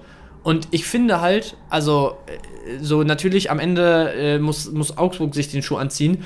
Aber Etrich geht schon mit dem Auswechsel oder mit dem Spieler, der eingewechselt werden soll, oder einem von den beiden, geht er schon wirklich, also der, der steht im Prinzip fast auf dem Feld, steht auf der ähm, Seitenauslinie und hat im Prinzip auch schon den, ähm, ja, den Verantwortlichen von Augsburger Seite, oft sind das ja dann irgendwie die Betreuer oder so, auch schon angewiesen von wegen Tafel hochhalten und so. Also die Wechseltafel war ja auch schon oben, weißt du? Und da denke ich mir halt, als Spieler in der Bundesliga bin ich mir halt sicher, wenn du siehst, die Tafel geht am Rand hoch und der vierte Offizielle checkt da irgendwie gerade die Stollen von deinem Mitspieler und so. Also weißt du, das sind so, so Signale, wo du, wo du dann abschaltest, glaube ich, wo du sagst, ja, okay, wechselmäßig, wenn, wenn, die, wenn die Tafel da hochgeht. Und da denke ich mir, es muss doch eine Kommunikation zwischen erstem und viertem Schiri da geben, wo halt einfach gesagt wird, ja, ey, Pause, Wechsel oder halt nicht. Also, ich hätte es verstanden, blöd gesagt, wenn Dorsch gesagt hätte, ja, natürlich müssen wir zu Ende spielen, aber es kann ja auch nicht sein, dass da die Tafel schon oben ist, was dann im Zweifel auch noch Augsburgs Fehler wäre, aber dass sozusagen ein, äh, einer des, des Schiri-Teams, einer des offiziellen Teams, den da angewiesen hat, die Tafel hochzuhalten und mit unserem Auswechselspieler da schon mehr oder weniger auf dem Spielfeld steht, weißt du? Ja, verstehe ich auch. Also, ich würde auch, also ich als Spieler hätte auch nach dem Spiel safe safe gesagt, äh, Digga, die Schiri haben uns verwirrt, kann ich nicht angehen. Ähm, aber also Dorsch Größe gezeigt, hätte ich wahrscheinlich nicht so cool reagiert. Aber gibt dir ja. recht, klar, die Signale waren schon klar und wenn jemand Hörprobleme hätte auf dem Platz, hätte er gedacht, die Auswechslung findet statt. Ja, naja, wie dem auch sei, äh, kuriose Situation wieder, nachdem letzte Woche, ich habe gerade die ganze Zeit drüber nachgedacht, ich komme nicht drauf. Letzte äh, Woche gab es auch schon eine Situation, wo ein Spieler, glaube ich, verletzt einmal runter musste, weil er behandelt wurde und dann wurde er vom Schiri reingewunken, in dem Moment, wo ein Torwart einen ruhenden Ball auf die Seite geschlagen hat und dachte halt, da ist Platz. Und dann kam dieser Spieler rein, nimmt den Ball einfach direkt auf an der Seitenauslinie, drei Kontakte oder so. Ich überlege sogar gerade, ob es Zetterer und Bremen waren. Ich glaube schon. In dem Fall wäre es dann vielleicht auch einfach Schicksal, dass es jetzt andersrum läuft. Aber ähm, ja, ihr da draußen wisst mit Sicherheit, wen ich meine. Ich komme gerade nicht drauf. Aber Kuriosum um Kuriosum, was äh, die Schiris im Moment angeht. Ja, Bench, wie war es denn jetzt am Samstagabend? Wie war es in Dortmund? Es war, also, es war unterhaltsam, auf jeden Fall. Von vorne bis hinten das Spiel. Ähm, ich muss sagen, nachdem Dortmund früh rot bekommt, hätte ich gedacht, ist Leipzig deutlich souveräner. Also, die haben echt die größten Teile des Spiels ja nicht, nicht dann gezeigt, also außer dann wirklich äh, die, ich würde sagen, Viertelstunde nach der Roten oder so, da haben sie dann das Spiel schon krass bestimmt. Aber ansonsten, Dortmund war zwar nicht zwingend die größte Zeit, aber Leipzig hat es nicht kontrolliert, hat irgendwie nicht das Spiel deutlich auf seine Seite gezogen, hat nicht für das zweite, dritte Tor gesorgt. Ähm, deswegen, ich habe mehr von Leipzig erwartet. Ich habe auch mehr, ehrlich gesagt, von einzelnen Spielern, von Simmons und Co. Da habe ich mich extrem drauf gefreut. Äh, ist weniger gekommen, als ich gedacht habe. Ähm, und auf Dortmund-Seite gibt es wieder viele Fragezeichen für mich. Also, dass die Aktion von Hummels äh, so nicht passieren darf, ist klar. Ich meine, er entschuldigt sich nach dem Spiel. Äh, ich finde es ein bisschen unglücklich, ähm, von Terzic dann so komplett in Hummels Richtung zu gehen nach was der Partie. was hat Terzic denn gesagt?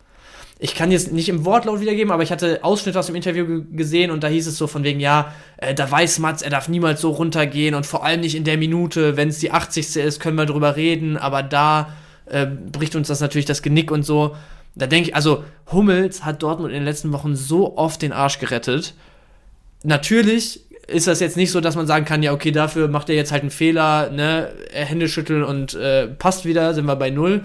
Das macht natürlich auch keinen Sinn, aber jetzt bei dem Spiel, wo halt dann auch aus meiner Sicht wieder ein paar andere Sachen noch komisch gelaufen sind, wo vielleicht auch eine Terzic falsche Entscheidung getroffen hat, ähm, was zum Beispiel Wechsel danach angeht, aus meiner Sicht, finde ich es halt schwierig, danach dann irgendwie, ähm, ich will jetzt nicht sagen, das als Vorwand zu nehmen, weil natürlich das Spiel entscheidend, aber halt so krass in diese Richtung dann zu kommunizieren, weißt du? Ja, also ich fand es generell bemerkenswert, dass Dortmund gekämpft hat und ja. dass theoretisch, also da gab es diese Chance, ich glaube 90 plus Niklas Süle, mhm. wenn das Ding drin ist, ist es wahrscheinlich eins der Spiele, die, wo du als Dortmund-Fans Jahre danach noch sagst, Alter, wisst ihr noch, dass in Unterzahl die Leipziger vom 3 zurückgekommen sind. Ja. Also die Chancen waren schon da, ich war echt beeindruckt, ich war, also ganz vorne angefangen, Thomas Meunier Startelf, nach gefühlt drei Jahren mal wieder. Lego ja. Mio. Und ich da, also es ist so, so ein Running, ich weiß nicht, ob es nur Kickbase intern ist oder generell Kickbase auf der äh, in, in Kickbase auf der Welt. Kickbase auf der Welt Meme. Äh, Thomas Meunier ist ja einer, wo schon viele Millionen zu, zugrunde gegangen sind. Also ja, von mir, von dir wahrscheinlich auch, von gefühlt allen da draußen irgendwann mal in den letzten Jahren. Und dem in der Startelf gesehen habe ich schon gedacht, oh scheiße, ist gefährlich. Der wird overpaid ja. ja, der wird, Leute, overpay den wieder. Und ich dachte schon, scheiße, Alter, ich, ich bin auch so nämlich, der Gefahr läuft, weil ich ihn eigentlich geil finde. Weil ja. es einer ist, der viel Zweikämpfe führt, aber auch gerne einfach auch egoistisch aufs Tor rührt. Ja. Und, und ich, ich habe schon an, die, an den Restart gedacht und gedacht, oh Gott, wenn der Anfang Januar auf den Markt kommt, Alter, Januar ist gefährdet. Ich bin da echt oh, gefährdet. Oh, lass den noch zwei Spiele machen, scheiße. Ja. Ich muss sagen, also ich gieße sogar noch Öl ins Feuer, weil da habe ich auch mit den Kollegen, mit denen ich unterwegs war, äh, nach dem Spiel gesagt, bei der Aktion, wo Hummels rot sieht, sieht Meunier halt unglücklich vorher aus. Weil, also ich habe mir jetzt nicht nochmal irgendwie super Slow-Mo sonst was angeguckt, aber da wird halt eigentlich von Schlagen ein total ungenauer Ball gespielt, so mit der Picke. Und Meunier kommt halt nicht so richtig dran, fällt hier natürlich genau in den Lauf von Openda ab, so, ne? Also besser kann Openda das Ding dann nicht in den Fuß rollen. Ich weiß jetzt nicht, ob man da, ob das da irgendwie Stellungsspiel von Meunier war, ob er den haben muss oder nicht. So genau habe ich es dann nicht gesehen. Aber ansonsten war Meunier aus meiner Sicht sogar wirklich einer der solideren. An, Boah, an gefährlich, Tag. Ben. Du kannst mir nicht sagen sowas. Du kannst ja, also wirklich. Ja, während der Partie fand ich das schon. Da muss ich zum Beispiel auch sagen, einen Süle zum Beispiel, als er reingekommen ist, bis zu seinem Tor, Alter, der wusste nicht, wohin und vorne ist. Der hat Bälle einfach in Seiten aus im Spielaufbau gespielt.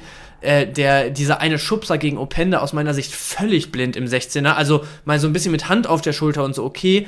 Aber wenn du dir da die Zeitlupe anguckst, das ist wirklich der ausgestreckte Arm Richtung Openda, kommt so gerade noch dran und macht dann noch so voll diesen, also gibt ihm voll den Impuls dann noch so mit, mit dem Schubser. Klar ist es am Ende wahrscheinlich zu wenig, aber extrem unbeholfen fand ich irgendwie. Und da hattest du so ein paar irgendwie, äh, so ein paar Dortmunder drin, wo du wieder gedacht hast, ey, das ist echt irgendwie ziemlich wackelig mal wieder. Und ähm, Meunier gehörte aus meiner Sicht größtenteils nicht dazu. Also ein paar Dinger, wo er ähm, abkappt und per Dribbling wirklich Richtung Zentrum geht ähm, ein paar gute Läufe, die eine Chance vor der Halbzeit, klar kann man dann drüber reden, ob er den machen muss, wo, wo Füllkrug ihm den durchlegt und dann die Ecke äh, entsteht.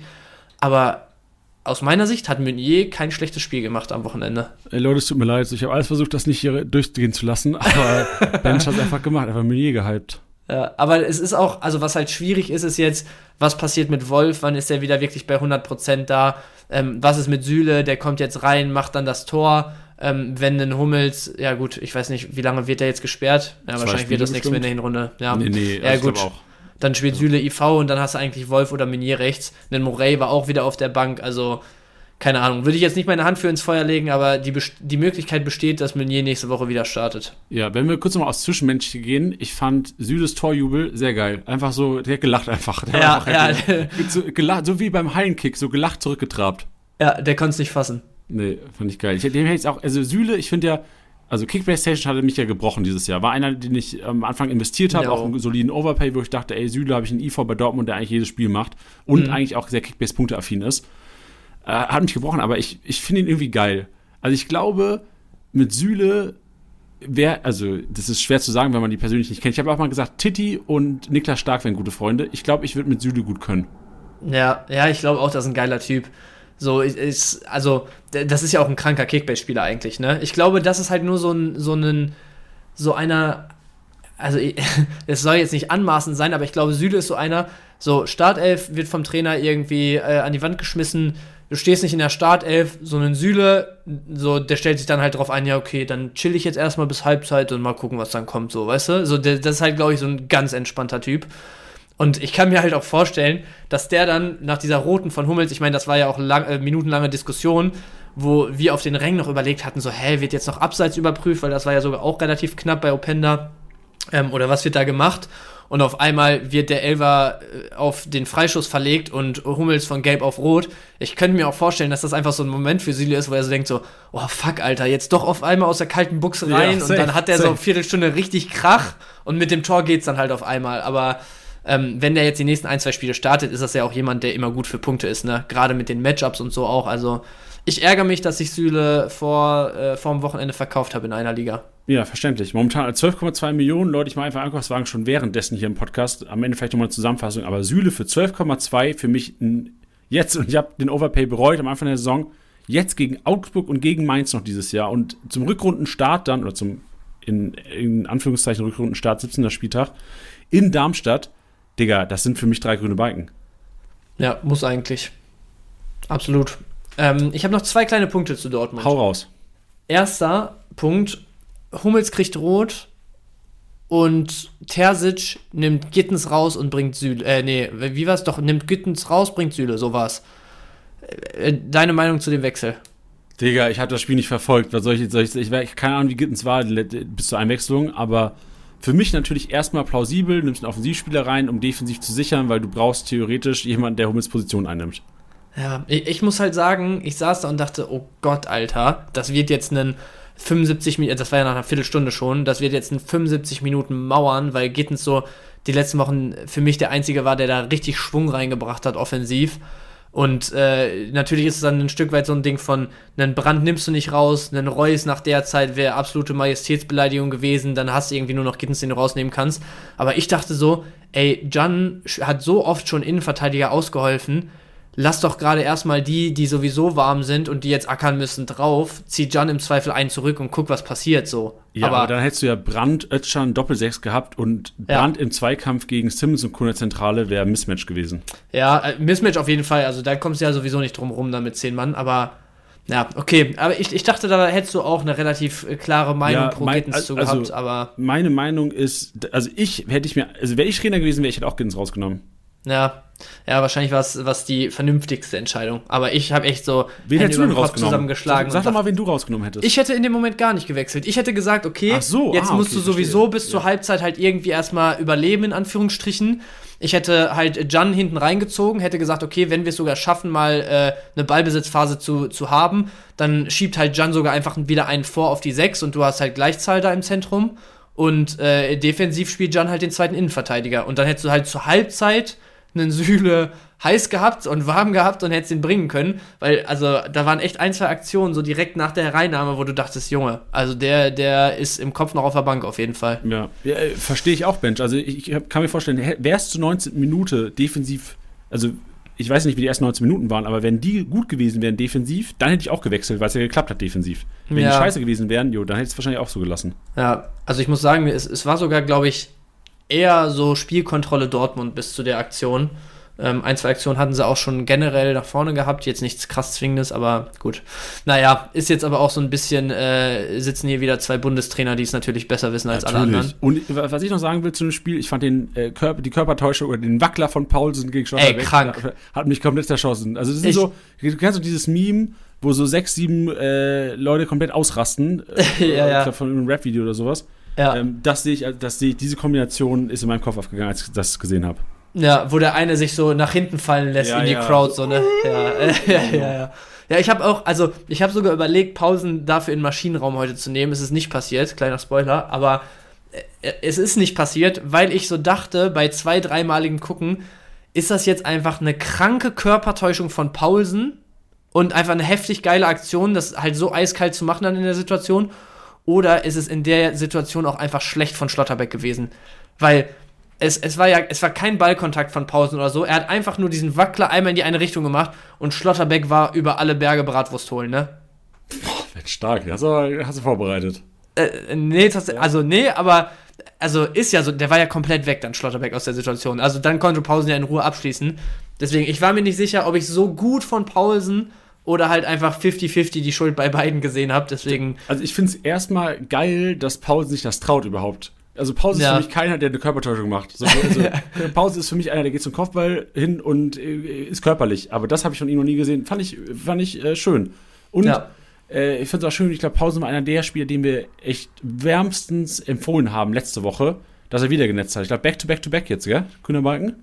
Ja, ich glaube schon. Ich hatte ihn ja am Wochenende jetzt sogar kurzfristig noch rausgenommen. Bisschen ärgerlich, aber. Schisser, du bist ein Schisser, Mensch. Nee, ich war einfach jemand, der gesagt hat, ey, ich stelle lieber, ich stelle lieber Hummels, den ich einen Tag vorher oh, in der Liga mit Calcio geschossen habe, auf. Ähm, und nehme Pausen dafür raus, weil ich es einfach nicht mit mir vereinbaren kann, auf einem Pausentor sitzend im, in der, im Westfalenstadion äh, zu, herbeizusehen, sozusagen. Und es hat sich gerecht. Kannst du das waren dann in Summe so minus 200. Ja. Kannst du kurz widerspiegeln, wie deine Reaktion, Live-Reaction bei Pausenkiste war? Boah, meine, ich, ich saß einfach nur still und habe gar nicht mehr reagiert, ehrlich gesagt. Ich bin im Stadion, also wenn ich auf der Süd, Süd stehe, dann ist natürlich Alarm, aber ansonsten, wenn ich auf einem Sitzplatz bin, bin ich ein wirklich stiller Fußballgucker. Also wir waren ja auch mal, äh, schon mal zusammen in Bielefeld, als Lautern hier war da saßen wir ja auch nebeneinander, Janni. Und ich glaube, so für Außenstehende sah es so ein bisschen aus wie ich so der übelst in sich gekehrte und äh, übelst genervte und Janni so halt wirklich der, der Fan, der komplett freigedreht ist bei jeder Aktion von seiner Mannschaft.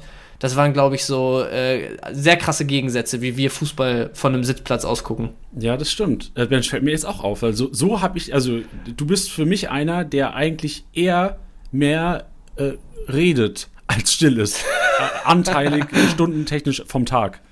Ja, ja, Tatsache. Aber Fußball weiß ich nicht. Fußball muss ich in Ruhe gucken. Ja, ist ja auch, Mensch, du bist ja auch ein sehr analytischer Mensch und vielleicht ist ja auch genau das, was halt in deinem Kopf abgeht, dass du es einfach nicht nochmal verbalisieren willst währenddessen. Ich bin auch mal gespannt, ja. weil wir werden ja auch wieder im Januar mit Sky sehr wahrscheinlich ähm, wieder Konferenz ähm, Streams haben, wo wir, wo ihr auf Sky im Grunde genommen, während ihr Bully-Konferenz guckt, meiner Meinung nach immer noch das geilste Produkt, was die, was Deutschland anzubieten hat, entertaining, entertainment-technisch, während ihr es guckt, ihr die Live-Punkte auch auf eurem äh, Fernseher habt. Das ist wieder möglich im Januar und da bin ich ja mal gespannt, Bench, weil das ist ja auch was, wo du dann sitzt und der noch reden musst währenddessen. Ja, also ich, ich glaube, wenn ich weiß, dass ich kommentieren äh, möchte, will, muss, wie auch immer, ähm, dann ist noch mal was anderes. Ich meine, wir hatten das ja auch, äh, ich war ja so ein bisschen der, der Sidekick beim letzten Mal. Ähm, und also auch sowas wie, wenn wir mal so Watchalongs hatten und so, da, da komme ich dann schon gut ans Reden. Aber so dieses privat einfach Fußball gucken, ist irgendwie, äh, da bin ich ein anderer Schlag. Ja, ist ja auch gut so, Bench. Man kann ja auch nicht immer hundertprozentig alles äh, kommentieren in seinem Leben. Ja, besser ist das auch bei Sollte mir. man vielleicht auch für seine Mitmenschen nicht. Genau, ja. Okay, ey, es ist ja ein, ein Spekulationspodcast hier offensichtlich heute. Und ich hatte ja angekündigt, zwei Punkte hatte ich noch zu Dortmund. Was passiert mit Terzic? Was soll passieren? Macht er die ganze Saison in Dortmund, sagst du? Äh, ja, glaube ich. Okay. Ja, Außer es geht also, halt South so, aber ich momentan, also nur 2-3 verlieren gegen Leipzig in Unterzahl finde ich jetzt gar nicht so schlecht und ich würde es auch nicht, also die Auswechslung den Ärger über die Auswechslung verstehe ich nicht so wirklich und würde jetzt Terzic auch nicht. Ja, nein. Außer also, Meunier Startelf eigentlich auch nichts ja, anschwärzen. Meunier Startelf würde ich ihm noch nicht mal ankreiden. Also und der, den, über die Auswechslung habe auch, glaube ich, ich mich exklusiv ein bisschen geärgert. Bist du aus dem Sessel gegangen? Hast du was gesagt? Auch hast du verbal? Ja, ja, da, da habe ich was gesagt. Da, ich weiß nicht mehr was, aber da habe ich sowas gesagt wie, Junge, das kann doch jetzt nicht wahr sein. Damit beschwörst du es ja komplett herauf, dass du Schreist du das dann rein oder sagst du es deinen Kumpels? Das sage ich zu meinen Kumpels. Ah, weil es gibt ja auch die Leute im, im, im in der Tribüne, in der Trainerbank auch schon so, nimm doch nicht den Gittens raus, nicht den Gittens! Weißt du, weißt du, wie du dich gerade angehört hast? Eins zu eins wie äh, Schalke Lennart. Schalke Lennart, ich hab's auch im Kopf gehabt, sehr gut. Ja, Junge, geil. Ja, ja globigsten, ja, ja globigsten. Stark. Ich habe letztens noch ein Video, Video gesehen, wo er äh, ein Mikro hatte und mit äh, seiner Freundin oder so telefoniert hat und dann so meinte, nee, nee, ich bin beim Spiel, 2-0. Ja, ja, 2-0. Nee, nee, ich bin eben Pro 4. Ich bin, ich bin beim Spiel, 2-0. Ja, war sehr, sehr gut, lustig. Sehr aber ich glaube, das war dann auch schon eins von denen, die eher gestaged waren, wahrscheinlich. Ja. Ich, ich glaube generell, das ganze Ding war gestaged. Ja, vielleicht das erste Mal nicht, wo er da über die ganze Tribüne gerannt ist, aber danach hundertprozentig. Ja, ja, und vor allem auch, dass er so alle, also ich weiß ja nicht, wie es bei Schalke ist, aber dass er so jeden da kennt auf der Tribüne. Kannst du mir nicht erzählen. ja, das ist krass. Aber ich glaube, also Leute, die so Sitzplatz-Dauerkarten haben, jetzt in Steine wie Schalke, Dortmund, sonst was, wo du ja auch deine Dauerkarte jetzt nicht irgendwie abgibst und jedes Jahr wer anders da die Dauerkarten belegt. Ey, mit der Zeit lernst du dich da, glaube ich, kennen auf der Tribüne, Ja, oder? aber doch nicht alle so gefühlt. Der läuft der da hoch und rechts und links, so als wäre der so wie so ein Maskottchen in der Halbzeit, was tanzt, ist der gefühlt. Ja, Schalke Lennart ist schon auch mal ein Maskottchen. Ja, also ich, ich glaube, da war viel, war viel, von ran war das, glaube ich, ursprünglich, ne? Ich weiß es nicht genau. Ich, glaub, glaube, Sat. das 1 war war sogar das. bei. Ja, nee, keine Ahnung, kann ich dir nicht mehr sagen. Aber gut, äh, ja, Terzic, ich, ich glaube auch nicht, dass da irgendwas passiert. Äh, ich glaube auch, dieses 2-3 jetzt in Unterzahl mit der Schlussoffensive nochmal sah auch eigentlich sehr gut aus dann so in der Außendarstellung. Ähm, ich dachte, also ich wollte einfach nur mal, nur mal nachhorchen, ob da irgendwie bei dir erste Zweifel sind oder nicht. Nee, Digga, weißt du, was mir gerade auffällt? Wir machen schon eine Viertel- Stunde und fünf Minuten Podcast und wir sind noch nicht mal beim Maschinenraum. Wir haben, wir haben ein Problem, Bench. Nein, wir machen einfach so weiter. Okay. Oh, shit, Alter. Heute, heute Aber wir können- Feierabend. Wir können äh, jetzt den Samstag damit abschließen und Jo. haben dann nur noch zwei Spiele vor uns erstmal. Nur noch das geilste Spiel des Wochenendes, worüber wir anscheinend ganz wenig reden nur noch. Ja, scheinbar. Also Stuttgart-Leverkusen, du konntest es ja leider nicht live verfolgen. Ich habe mich wirklich die ganze Woche so krass auf dieses Spiel gefreut und ich wurde nicht enttäuscht. Es war das, also vor allem, ja, nee, nicht, nicht nur die erste Halbzeit, das ganze Spiel. Es war, glaube ich, in Summe das schönste Fußballspiel, was ich diese Saison bislang gesehen habe. Es hat so unglaublich Spaß gemacht, einfach. Warum hat es so viel Spaß gemacht? Also waren, waren, war es spielerisch einfach so wertvoll? War ging das hin Ja, und her? War nicht einseitig? Es war, also Stuttgart hat mich noch mal mehr beeindruckt als die ganze Saison bisher. Aus meiner Sicht haben die Leverkusen in der ersten Halbzeit wirklich äh, an die Wand gespielt, wäre jetzt ein bisschen übertrieben, aber die haben das Spiel und den Gegner dominiert in der ersten Halbzeit. Die hätten mit 3-0 in die Pause gehen können. Leverkusen hatte in der ersten Halbzeit, glaube ich, so, weiß nicht, so, so drei Halbchancen, ein gutes Ding äh, von Adli, aber insgesamt hat Leverkusen in der ersten Halbzeit echt Konterfußball gespielt. Stuttgart hat die in dem, im eigenen Drittel, also einen Chaka und Co. haben auf einmal Fehlpässe, oder jetzt gar nicht mal unbedingt Fehlpässe gespielt, aber Ballverluste gehabt, auch einen Palacios, wo du denkst, Junge, das ist denen das ganze Jahr noch nicht passiert, weil Stuttgart so griffig war. Die haben das echt brutal gut einfach gemacht. Ähm, ja, und viel mehr kann ich dazu auch nicht sagen. Also bei den ganzen anderen Spielen diskutieren wir Ewigkeiten. Hier kann ich nur sagen, es war ein unglaublich schönes Fußballspiel. Es hat brutal Bock gemacht, sich das anzugucken und hat mir noch mal mehr Bock auf nächste Woche Stuttgart gegen Bayern gemacht. Ja, und wir sind ja auch alle eigentlich so durch die Historie der letzten Jahre immer so gepolt, so, oh, gegen die Bayern will ich nicht aufstellen. Bist du der Meinung, dass man jeden Stuttgarter momentan auch gegen die Bayern aufstellen kann? Ja, nach, nach jetzt ja. Vor, vor Sonntag hätte ich gesagt, nee, nach jetzt sage ich ja. Boah, das ist ein Statement. Also ich habe auch, also ich habe mir die Highlights natürlich heute Morgen reingezogen und äh, habe auch ein paar Statistiken gefunden. Es ist wirklich, also erste und zweite Halbzeit komplette Gegensätze. Wenn du Ja. siehst, dass äh, in der ersten Halbzeit Stuttgart mit 57% Ballbesitz, in der zweiten Halbzeit nur noch 47 Schüsse komplett äh, auf der anderen Seite in der zweiten Halbzeit.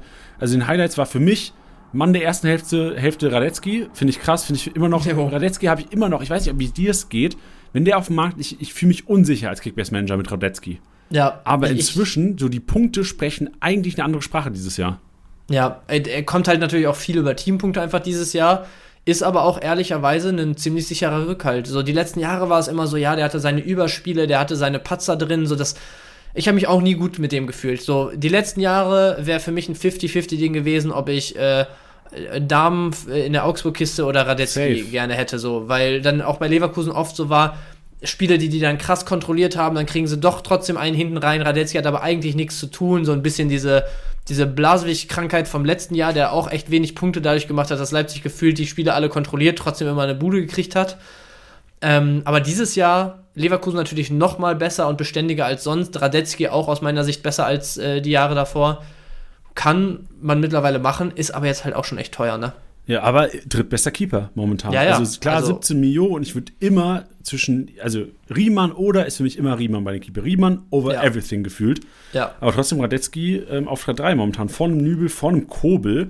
Wenn du denkst, Kobel 25 oder 24, 3. Ja, ja, viel. Radetzky 17, äh, 17-2. Ich würde es auch nicht machen. Ich weiß nicht, wie es euch da draußen geht, aber also ich würde mich auch nicht trauen, 18 Mio für Radetzky zu zahlen. Das ist für mich einfach, ich könnte, also irgendwas in mir sträubt sich dagegen. Ja, fühle ich komplett. Und ähm, letzte Sache, ich sehe hier, du hast noch ein, zwei Stichpunkte. Alles, was ich noch inhaltlich äh, sagen wollte, war, dass ich glaube, das sehr, sehr frühe Tor in Halbzeit 2 hat Leverkusen echt den Arsch gerettet in dem Spiel. Weil da hast du richtig gemerkt, wie Stuttgart dann so ein bisschen diese, jetzt gar nicht mal die Griffigkeit an sich, aber so ein bisschen diese, diese Selbstsicherheit flöten gegangen ist. Weißt du, davor hast du echt gemerkt, erste Halbzeit, du kontrollierst die, du bist hier die bessere Mannschaft. Du hast das in jedem Pass gesehen, dieses Selbstverständnis von so, wir spielen hier heute einfach unser Ding wie jede Woche durch. Und als sie dann das frühe Tor in der zweiten Halbzeit gekriegt haben, Leverkusen natürlich so ein bisschen gepusht war dadurch, ähm, hast du echt gesehen, wie, wie Stuttgart nach und nach so ein bisschen äh, die Kontrolle verloren hat. Und dann auch, ich weiß nicht, ob es eine Kraftfrage oder ob das wirklich auch immer noch einfach äh, ja, Mindset war, in Anführungsstrichen. Am Ende hat es mich dann echt auch ein bisschen überrascht, wie Stuttgart Leverkusen machen lassen hat. Also auch um den eigenen 16er, da äh, haben sich auf einmal Xhaka und Co. wieder die, die Bälle hin und her geschoben, 20 Meter vor der Hütte ähm, wo, wo in Halbzeit 1 irgendwie 30 Meter vom gegnerischen Tor gepresst wurde und ansonsten es spätestens in der eigenen Hälfte gekracht hat. Ähm, ja, das, also hinten raus hatte ich so ein bisschen das Gefühl, gingen dann auch die, die Kraftflöten ähm, und Leverkusen hat sehr krass von dem schnellen Tor in der zweiten Halbzeit gelebt. Ja, ich habe mir auch mal, weil ich ja auch jetzt inzwischen auch Stuttgart-Spieler besitze, habe ich mich mal ein bisschen näher mit den Stuttgartern befasst und habe mir auch also die Ballaktionen mal angeguckt, weil die ja meistens auch zu den Kickbase-Punkten führen. Milo hat für mich relativ wenig gehabt, nur 40 Ballberührungen ja. und auch relativ schlecht gepunktet. Ähm, ich fand auch Waldemar Anton, also in den Highlights war es so, dass er oftmals auch den Weg nach vorne gesucht hat. Fand ich gewagt teilweise und das ist für mich so eventuell sogar die Schwachstelle gegen die Bayern. Weil wenn Waldemar Anton so die Grundordnung verliert, ist gegen Leverkusen hast du auch jetzt zwei, drei, zwei, drei Chancen daraus entstanden, dass Waldemar Anton den Weg nach vorne sucht, was an sich geil ist, weil ja. er auch abschlussstark ist und ich glaube letzte Woche auch diese, nach seinem Schuss diese, durch Abpraller an die Kiste gefallen ist. Aber das wären so zwei Personalien, die mir ein bisschen Sorgen bereiten würden gegen die Bayern, weil Sag, Digga, Sagadu ist ein unfassbar geiler Spieler momentan. Bench ja. auch Props an dich, das hast du ja so ein bisschen gerochen. Mittelstädt, auch Wagnermann, wie krass Wagnermann funktioniert hat. Karazor, Stiller, ein geiles Duo momentan. Führig, ey, hätte ich nicht gedacht, dass er nochmal irgendwie formstark wird, aber anscheinend Girassi auf dem Platz, Führig liefert auf einmal wieder. Auch Undaf Girassi, also auch mit Ball am Fuß stark, Undaf Ball festmachen, Girassi auch technisch echt stark. Milo war ein bisschen in der Luft und wie gesagt Anton. Also wären so mich für die einzigen zwei Schwachstellen, die mir als Bayern-Manager oder Manager mit vielen Bayern-Spielern Hoffnung geben würde. Ja, tatsächlich. Also für mich, wie gesagt, ist das jetzt, ich will nicht sagen ganz offen, weil ich glaube, Bayern dann zu Hause so und Stuttgart halt als Mannschaft der Stunde, aber immer noch letztes Jahr Relegationsspiel-Teilnehmer sozusagen. Ähm, da ist dann schon die Favoritenrolle immer noch bei den Bayern, aber ich halte es nicht für unrealistisch, dass äh, das auch nächstes Jahr, äh, nächste Woche ein, ein, offenes Spiel wirklich wird in München. Ja, vor allem, vor allem, ich bin gespannt, die Bayern können ja auch gegen Manchester United nicht so viel rotieren, weil momentan einfach nicht so viele Leute fit sind. Und du kannst, ja. also du wirst ein bisschen müder sein als die Stuttgarter im nächsten Spiel. Von daher, ich bin auch echt, also ich bin wirklich gespannt und ich sehe auch, auch wenn es es ist unfassbar schwer, das auszudrücken, weil ich eigentlich so Bayern daheim gegen wen auch immer ist für mich Bayern Favorit eigentlich. Aber ich sehe auch eine Chance, dass Stuttgart da einen Punkt mitnimmt. Ja, ich bin sehr gespannt. Ich freue mich extrem auf das Spiel ähm, und wir gehen weiter, glaube ich, ganz kurz zur letzten Partie noch. Willst du da was sagen gegen, überhaupt? Äh, Köln gegen Mainz, ob ich dazu was sagen will? Ja. Was, will, also, was, was, wenn ja, was? Was ich, zu, was ich dazu sagen will, zuallererst aus Brille eines Kickbase-Managers, Jan Sievert versprüht für mich auf einmal so ein bisschen, ein bisschen Kovac-Vibes. Der ist mir nicht mehr so sympathisch wie vorher.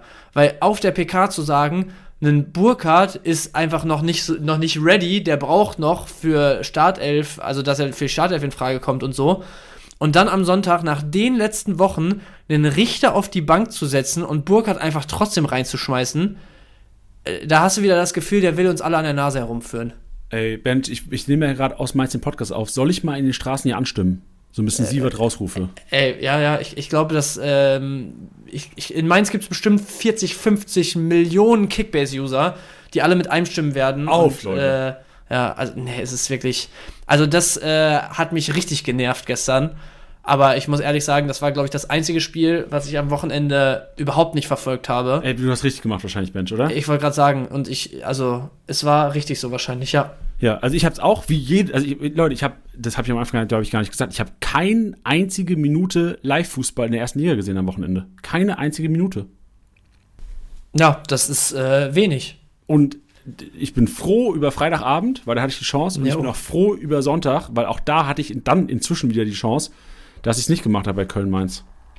Ja, also ich glaube auch da, um dem gerecht zu werden, kurz mal inhaltlich, äh, also es hat nicht viel versprochen, es hat auch nicht viel äh, gegeben, das Spiel.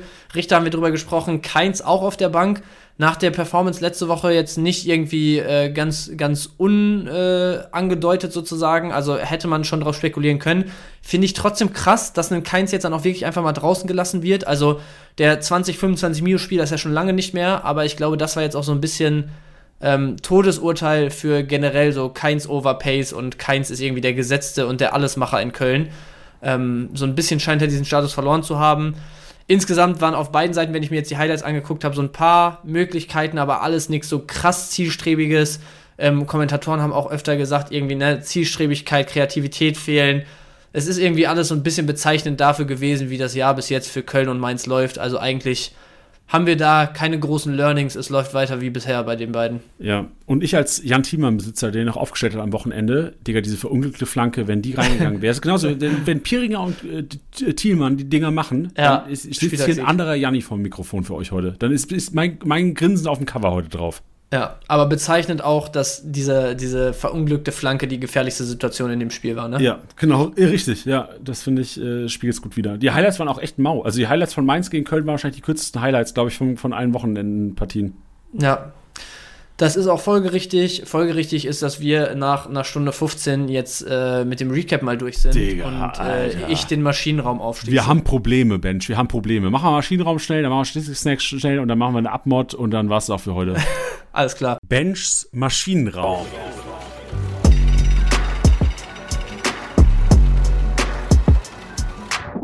So, also zack, zack in den Maschinenraum und äh, durch unseren Recap haben wir natürlich so ein bisschen vorgegriffen heute. Deswegen kann ich auch hier ein bisschen schneller sein. Wir haben es gesagt, ähm, ja, Benedikt Hollerbach ähm, so ein bisschen mit seinem Tor und auch Volland und äh, sag schnell Kaufmann mit ihren Hütten sinnbildlich dafür, dass irgendwie, ja, die, die Vergessenen, die Verscheuchten irgendwie wieder am Start sind was Union ganz äh, augen, augenscheinlich gebraucht hat. Ähm, Hollerbach, auch das Tor an sich, der hat den Ball gar nicht so brutal getroffen, geht auf die Torwart-Ecke, der sieht ihn spät, also alles ein bisschen, ein bisschen glücklich auch. Ähm, und für mich auch das sinnbildlich dafür, dass bei Union einfach mal wieder Dinge funktionieren, die bislang diese Saison echt irgendwie äh, gefühlt gar nicht funktioniert haben. Also Hollerbach für mich das Sinnbild für ähm, ja, den Dreier bei Union und vielleicht äh, für die Wende. Mal schauen, was da die nächsten Wochen noch kommt. Ja, nichts hinzuzufügen. Die nächste bitte. Sehr gut. Ansgar Knauf, ähm, natürlich musste irgendein Frankfurter hier mit rein. Ähm, ein Mamouche macht zu viele Punkte, ein ähm, Ebimbe macht natürlich als Spieltags-MVP völlig geisteskrank auch viel zu viele Punkte. Beide in der Top 10. Ich habe überlegt zwischen äh, Larsson, dessen Tor ich auch wirklich eiskalt fand, gute Balleroberung auch davor, äh, einfach saubere Aktion, auch über 200 Punkte gemacht. Dafür, dass wir ihn immer so ein bisschen als nicht den krassen Kickbase-Punkter hier verschmähen und so, äh, war das schon echt sehr, sehr ordentlich. Aber Knauf fand ich mit dem Tor, was er hinten raus noch macht, nach dem sehr schweren Saisonstand, den er dieses Jahr hatte, ähm, und auch explizit für seine Szene vor dem 2-0 war es von Dina Ebimbe, meine ich, wo er sich einfach, also das sieht aus wie Papa und Sohn beim Ausflug, wenn Kim und Knauf dann nebeneinander herlaufen.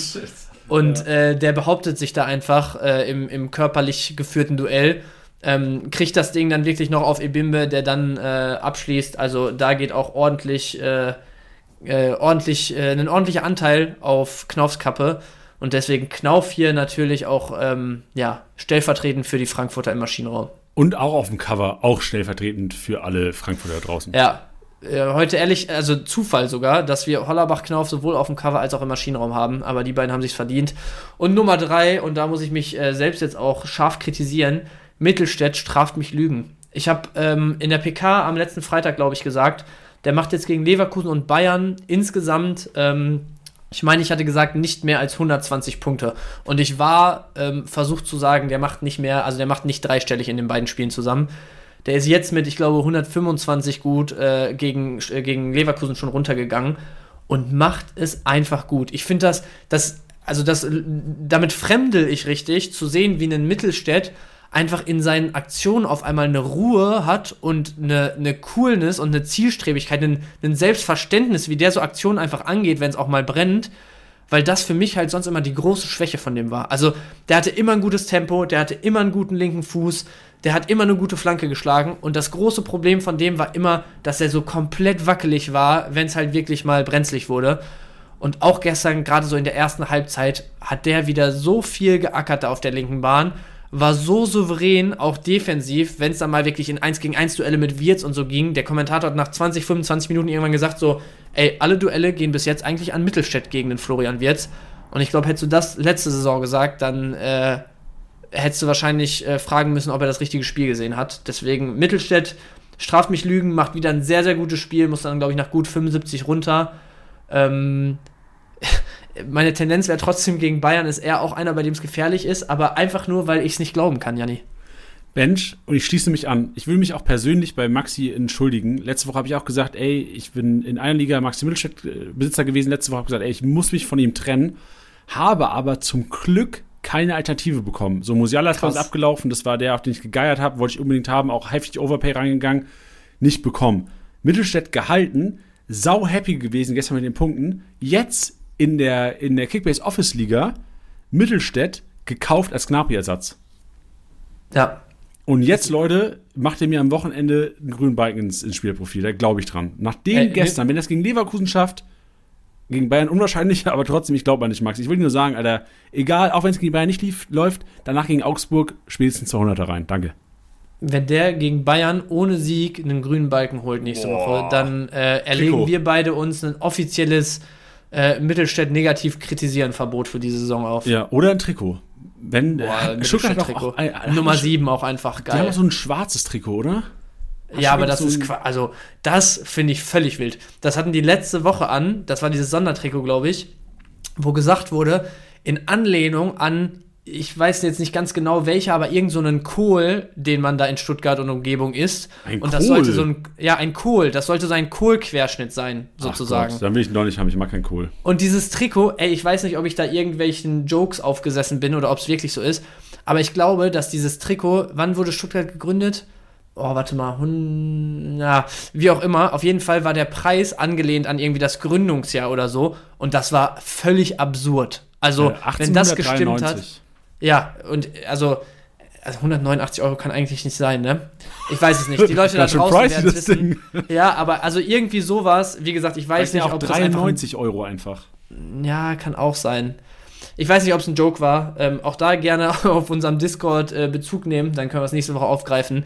Aber da, wenn ich da nicht veräppelt ver, ver, äh, wurde, dann war das absolut absurd. Also ja. es gibt kein schwarzes Stuttgart-Trikot für mich dieses Jahr. Ah, hier. Filterkraut als Vorlage für ein Trikot des VfB Stuttgarts. Ja. Filterkraut gilt als Superfood. Das weiß man beim VfB und trägt neuerdings Trikot mit Krautmuster. Siehst du mal. Interessant. Also sehr wild. Ja, aber wie gesagt, also Mittelstädt, äh, der letzte Mann hier, der Kommentator in, der, in den Highlights, die ich mir dann zusätzlich nochmal angeschaut habe, hat von einer absurd guten ersten Halbzeit von Stuttgart gesprochen. Und dieses absurd gut äh, würde ich einfach mal auf die letzten Wochen von Mittelstädt spiegeln und damit den Maschinenraum abschließen. Ey, weißt du, woran ich gerade gedacht habe? An Lautern Trikot mit ähm, Franzbrötchen Muster.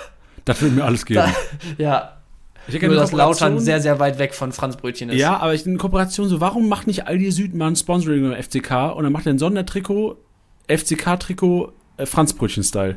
Wie würde ein Franz Brötchen im Querschnitt aussehen? Wie so eine Zimtschnecke wahrscheinlich. Ja, so, ne? solche Röllchen. Kannst du auch geil ja, machen. Ja. Ich glaube, da kann was Geiles bei rumkommen.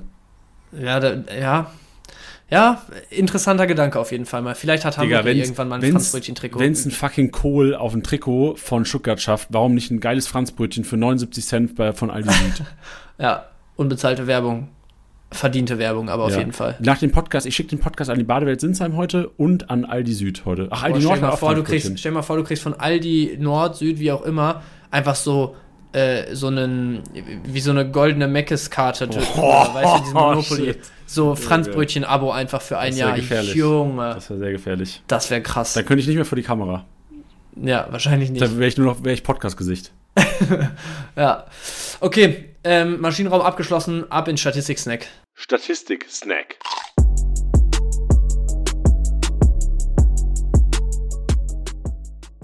Und die Hörer, die letzte Woche schon eingeschaltet haben, wissen, dass wir jetzt nicht jede Kategorie hier runterrattern werden. Aber der Abwehrboss Pacho, 22 Aktionen, 85 Punkte, werden wir erwähnen.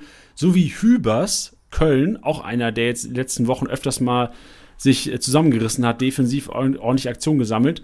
Und Tabsoba, Bench. Tabsoba, auch der Verteidiger bei Leverkusen, der am besten roh gepunktet hat. Besser als Kusunu, besser als Tar. Hat das über Defensivaktionen gemacht, aber, das habe ich auch direkt mal gecheckt, er ist später dann im im, ähm, in der Passmaschine nicht dabei in den Top 10, aber er war auch der Abwehrspieler, der am meisten Pässe in der gegnerischen Hälfte hatte.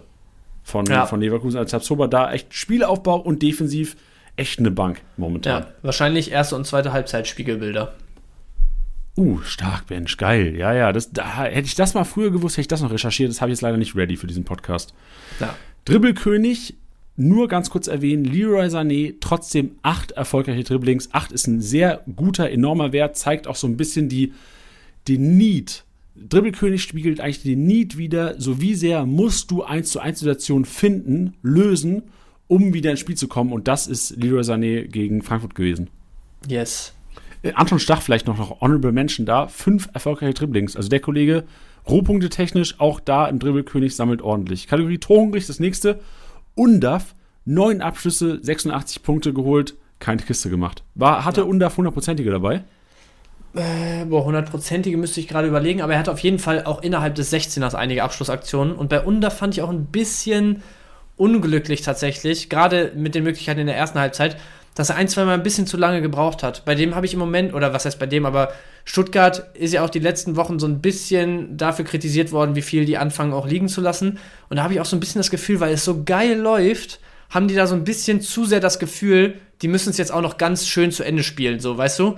Also es waren so ein, zwei Aktionen dabei, da wird Undaf so, äh, kriegt einen Ball zurückgelegt, kann mit dem ersten Kontakt abschließen, will ihn noch annehmen und dann mit der Innenseite irgendwie schön reinschieben oder so und dann ist halt doch noch der, der Verteidiger vorm Ball.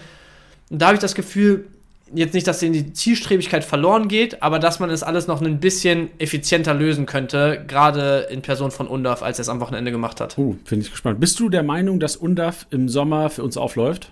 Für uns, sage ich, für die deutsche Nationalmannschaft? Also meiner Meinung nach muss er das zu 100 Prozent. Also auflaufen ist eine andere Frage, aber Kader hundertprozentig. Okay, bin gespannt. Ich habe gar keine große Meinung dazu. Ich habe immer noch zu wenig Stuttgart gesehen und ich, ich, bereue auch echt, dass ich gestern das Spiel nicht live sehen konnte. Guck dir heute Real Life einfach an. Digga, Real Life, nachdem du die Extended Highlights hier schon reingezogen hast, ist auch ja, sehr, sehr grenzwertig. Ich, äh, Real Life habe ich mir auch noch nie von irgendwas angeguckt. Ich kann das nicht, also es interessiert mich dann einfach nicht mehr, wenn ich weiß, so, man, man kennt im Zweifel das Ergebnis, die ganze Welt weiß schon Bescheid, wie das gelaufen ist und ich ziehe mir das nochmal zwei Stunden lang rein, so, weißt du. Ich hatte einen äh, Kollegen früher, der hat sich immer NBA, wenn der am nächsten Tag Zeit hatte, der hatte so zwei Semester oder so im Studium, wo der sehr, sehr wenig Veranstaltungen hatte und dann hat er sich ganz oft am nächsten Tag, wenn er viel Zeit hatte, ähm, einfach komplette Real-Lives von den NBA-Spielen in der Nacht angeguckt. Ey, mache ich aber auch. Also nicht NBA, ich Boah. bin äh, ja Baseball-Fan, äh, verfolge ja. die MLB auch teilweise. Und wenn da Playoffs sind, teilweise, schaue ich mir die, aber primär auch am Wochenende, weil man sonst die Zeit unter der Woche nicht hat, mhm. schaue ich mir real life, bevor ich auch aufs Handy gucke, die Dinge einfach nochmal an morgens. Das sind dann halt drei, vier Stunden. Ja. Aber ähm, äh, ich finde es geil. So, das ist, ich finde Baseball schauen auch echt, ich weiß nicht, ob draußen viele Leute Baseball schauen, aber gerade MLB-Spiel, da kannst du auch geil chillen. So geil, so ey, beim Frühstück kannst du nebenbei laufen lassen, kannst chillen noch, nach dem Aufstehen, nimmst die ja. Decke, nimmst die, nimmst ein Kopfkissen mit auf die Couch, chillst dich hin, da wachst du erstmal auf zum Baseball drei Stunden lang. Ja, Baseball bin ich leider gar nicht im Game, deswegen kann ich da nicht mitreden. Aber du hast noch was Entscheidendes gesagt, weil du hast vorher nicht aufs Handy geguckt und er kannte halt die Ergebnisse und hat sich dann trotzdem das Real ja, ja. reingezogen. Boah, das, ne? das, das, weiß ich nicht, ob ich da so Bock hätte nee, drauf. auf gar keinen nee. Fall. Also wirklich, da hört's ja. auf. Aber ist auch schon, beim Super Bowl habe ich das, glaube ich, auch versucht, aber du, man schafft es nicht, an einem Montag, wo du auch arbeitest und auch Kontakt jo. zu anderen hast, du schaffst es nicht, es nicht mitzubekommen, wer gewonnen hat. Das ist unmöglich und ich, ja, das, das, nervt mich. Keine Chance. Gut, Flankengott. Flankengott ist Raum. Raum vor Beste, vor Honorar. Honorar auch so ein bisschen der einzige Gladbacher, der eigentlich solide gepunktet hat.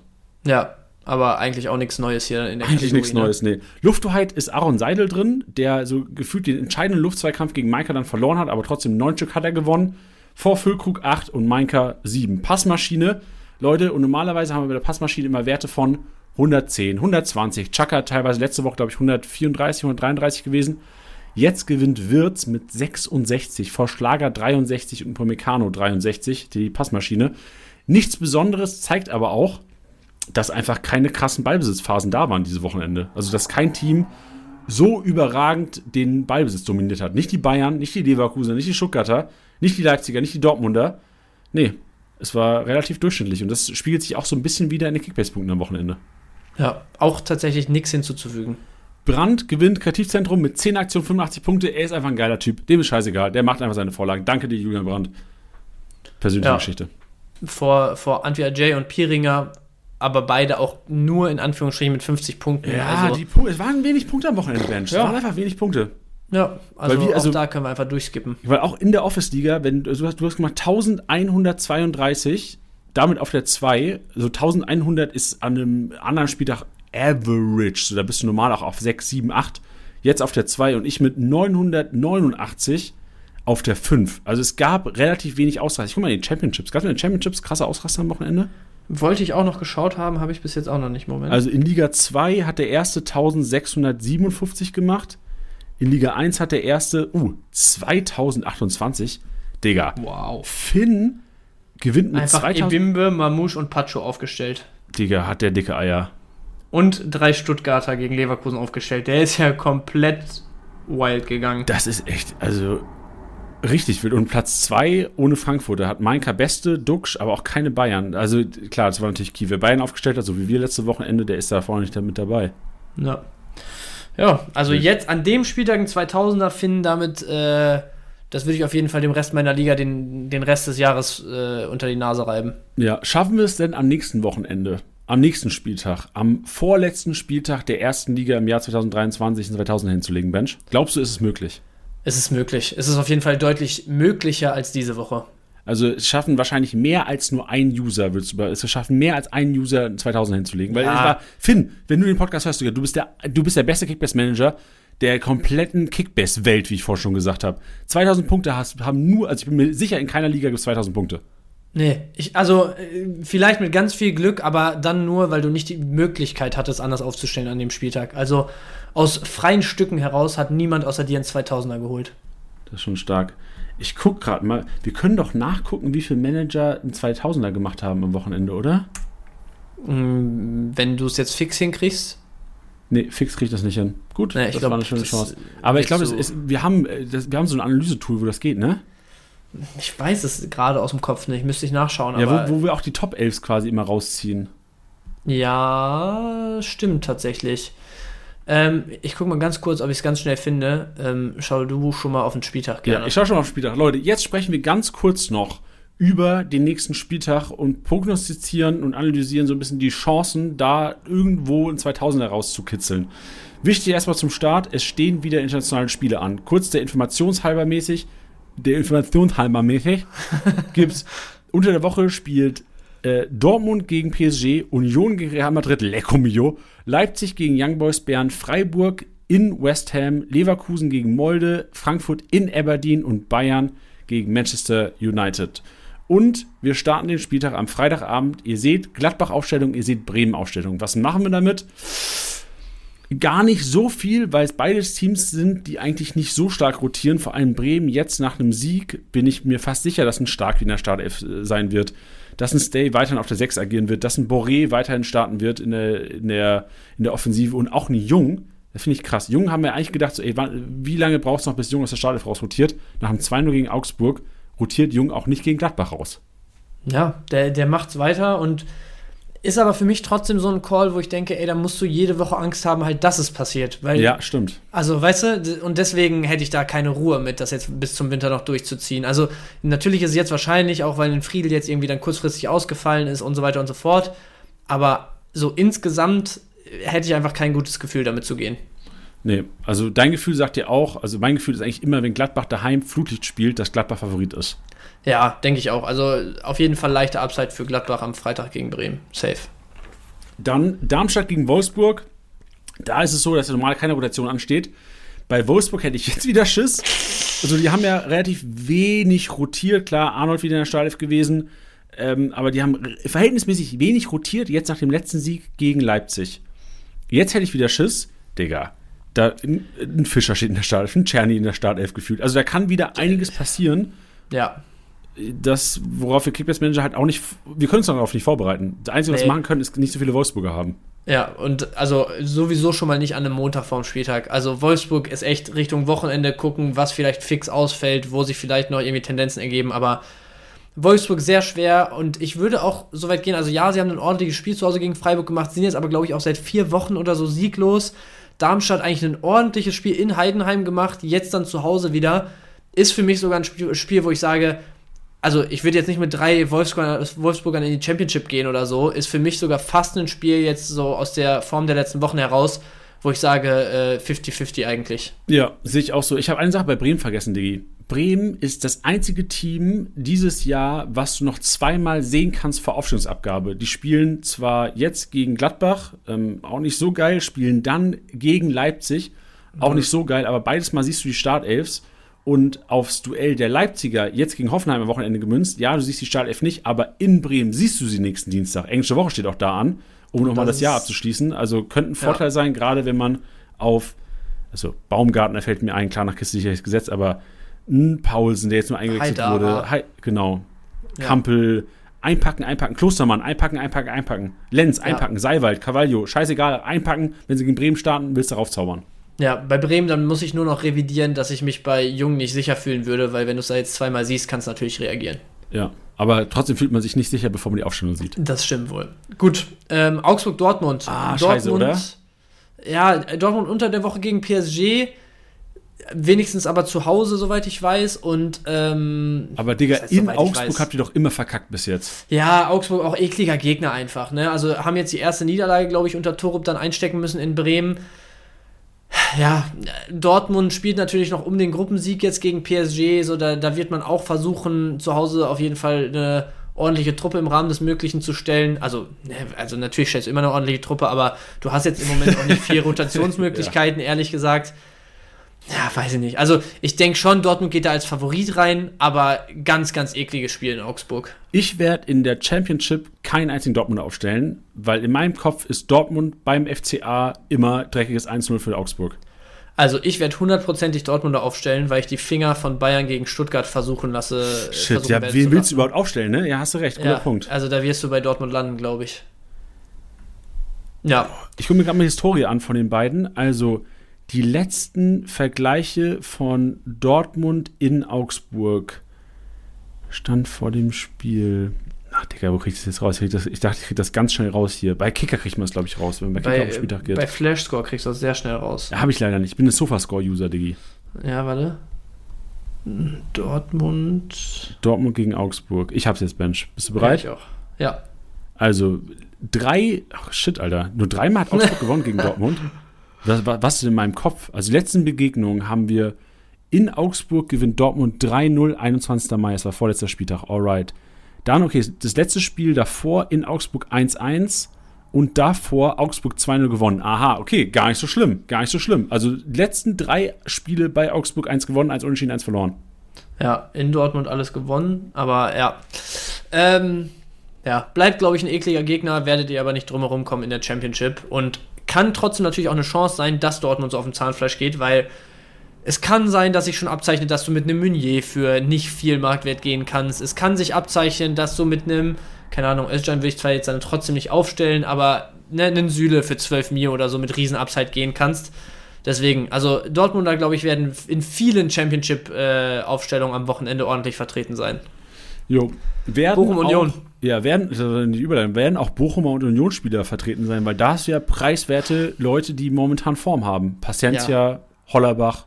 Aber also da traue ich mich komplett gar nicht ran. Weil Bochum zu Hause immer eine Überlegung wert. Du sagst, es ist eine Paciencia sehr günstig. Äh, zwei, drei andere Bochumer natürlich auch immer eine, eine gute Möglichkeit. Ein Schlotterbeck wird jetzt auch gut gesunken sein, wieder im Marktwert, denke ich. Union auf der anderen Seite gewinnt jetzt mal wieder. Was, wer weiß, was da gegen Real unter der Woche passiert. Also klar ist es dann auch wieder eine Kraftfrage, aber stell mal vor, du äh, sicherst jetzt gegen Real echt noch irgendwie weiterkommen, also überwintern dann in der Euroleague oder so, dann kann das natürlich auch nochmal pushen. Ähm, und selbst wenn nicht, dann gehst du trotzdem jetzt mit einem Heimsieg endlich mal wieder äh, ins nächste Spiel in der Bundesliga. Also da hätte ich wirklich 0,0 Tendenz. Verständlich. Du auch nicht. Nee. Ja, also, meine einzige Tendenz wäre, du hast halt preiswerte Leute, die Form haben. Teilweise. Ja, ja. Aber Und- eher sogar, vielleicht, Ja. also ich bin eher bei Union sogar als bei Bochum.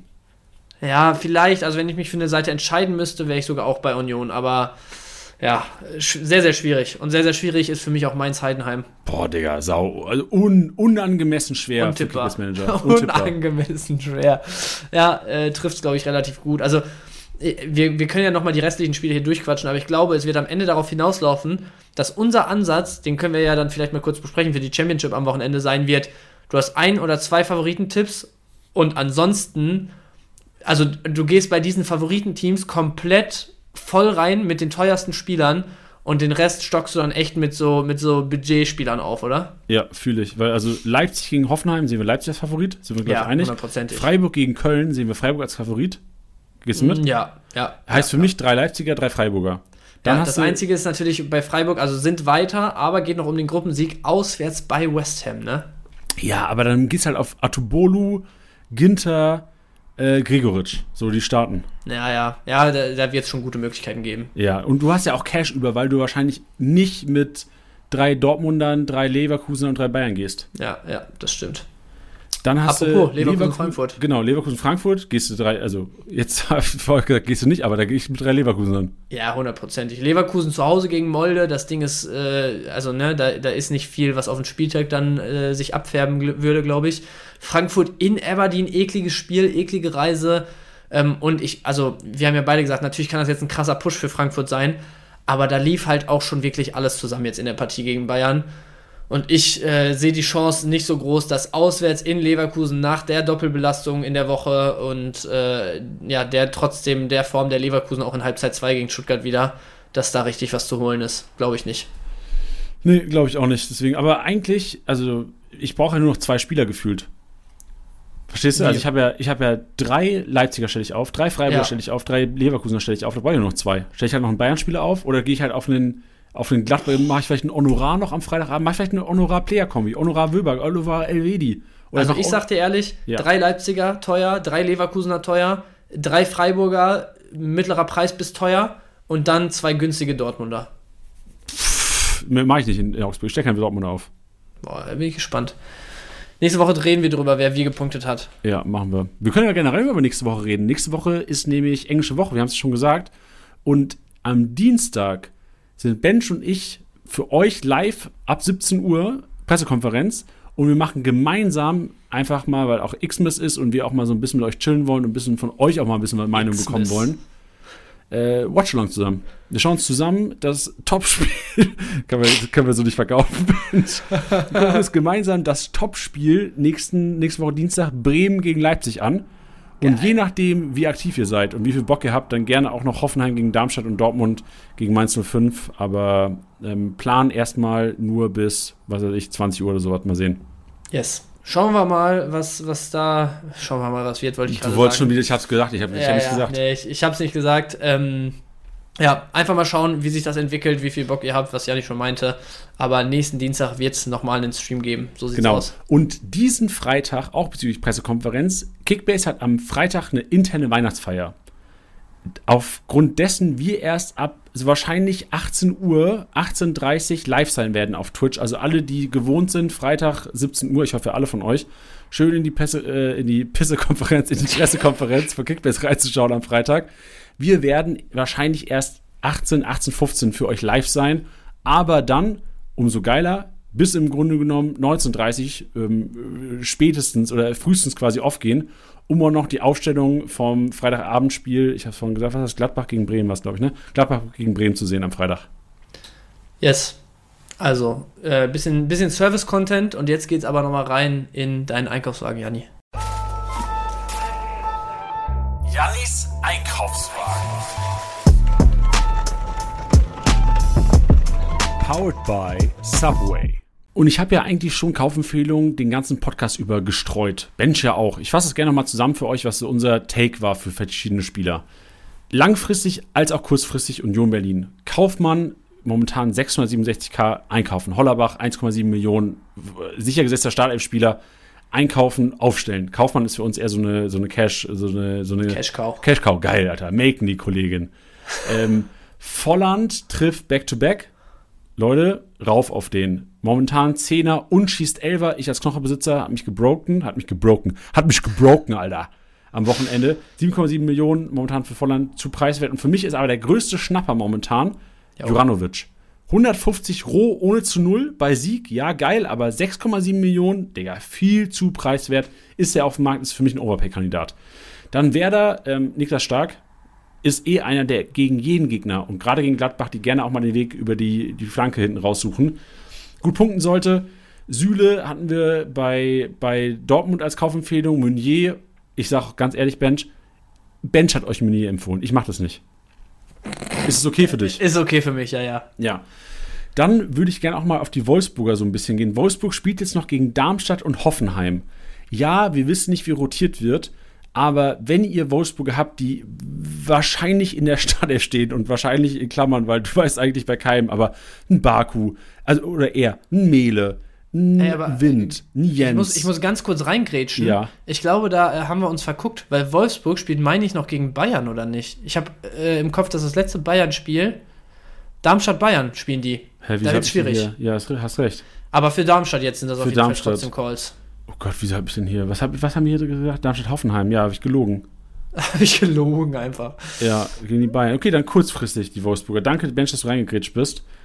Ähm, was ich aber noch sagen wollte, Leipziger. Leipziger kannst du empfehlen, weil, wir haben es vorhin schon gesagt, i- die spielen am Dienstag einsehbar vor Abstimmungsabgabe. Bedeutet Haidara, Schlager, Klostermann, äh, Baumgartner, Openda auch inzwischen vier gelbe Karten. Was ist, wenn er am Wochenende die fünfte bekommt? Dann ist auf einmal eventuell, ich weiß nicht, ob Tino Werner bis dahin fit ist, aber ist Pausen auf jeden Fall ein Startelf-Kandidat äh, Simmons und äh, Scheschko. Das ist Scheschko wahrscheinlich ja der, der bei Openda fünfte gelbe Karte in die Startelf rückt. Also auch er, für mich momentan eine Gamble-Kaufempfehlung, sollte Openda die fünfte gelbe sehen am Wochenende. Absolut. Was das mit dem Einkauf? Wir haben's, Bench. Mensch, Alter. Strong. Wie, ich hätte nie gedacht, also wir sind jetzt nur bei 1 Stunde 45 oder 1 Stunde 50 fast. Ich hätte gedacht, wir machen die zweieinhalb Stunden voll, so wie wir angefangen haben. Ja, es, es war wild heute. Und ehrlicherweise sind wir auch reingegangen und haben gesagt, ey, lass uns einfach wirklich vernünftig über den Spieltag und ähm, über den nächsten noch sprechen. Ähm, und ich bin davon ausgegangen, dass es heute ein knackiges Stündchen wird. Ja. Ja, so Pustekuchen. kann man sich irren mal wieder. Vielleicht sollten wir langsam daraus lernen einfach. Vielleicht sollten wir Ähm, einfach wirklich länger auch mehr Zeit für diesen Podcast ansetzen. Wir sollten einfach davon ausgehen, dass der halt 90 Minuten plus sein wird. Ja, ja, weil ist wirklich so, ne? Das crasht immer so ein bisschen die Tagesplanung, weil wir immer länger sitzen, als wir, als wir andenken eigentlich. Aber gut, ähm, ja, ich habe nichts hinzuzufügen zum Einkaufswagen. Und du hast schon gesagt, damit haben wir es eigentlich. Und du hast auch schon angekündigt, es gab, ja, fast logischerweise würde ich sagen, keinen Ebimbe-Tipper, kein MVP. Weil die Äh, ahnungslos sind, Bench, weil die die- keine Ahnung haben, wovon sie reden. tausend Leute tippen und kein einziger hat Ahnung am Wochenende. Hart, ey, wirklich. Ähm, aber wir haben äh, noch weitere Gedichte gehabt. Und ich habe hier noch eins vor mir, Janni, mit dem wir dann den Podcast beenden würden, oder? Gerne. Bench, ich freue mich drauf. Ich halte es auch meine Klappe und genieße einfach nur, lehne mich zurück, schicke mir noch mal ein, ein bisschen Fencheltee ein. Und dann bedanke ich mich bei den Hörern fürs Zuschauen. Und bei dir für eine geile Runde heute. Ja, äh, hat Spaß gemacht. Von mir natürlich auch großes Dankeschön an euch, die weiterhin jede Woche supporten. Und ähm, von mir gibt's jetzt, äh, oder nicht von mir, von der lieben Britta gibt's jetzt das Gedicht und es heißt Gedicht für Janni.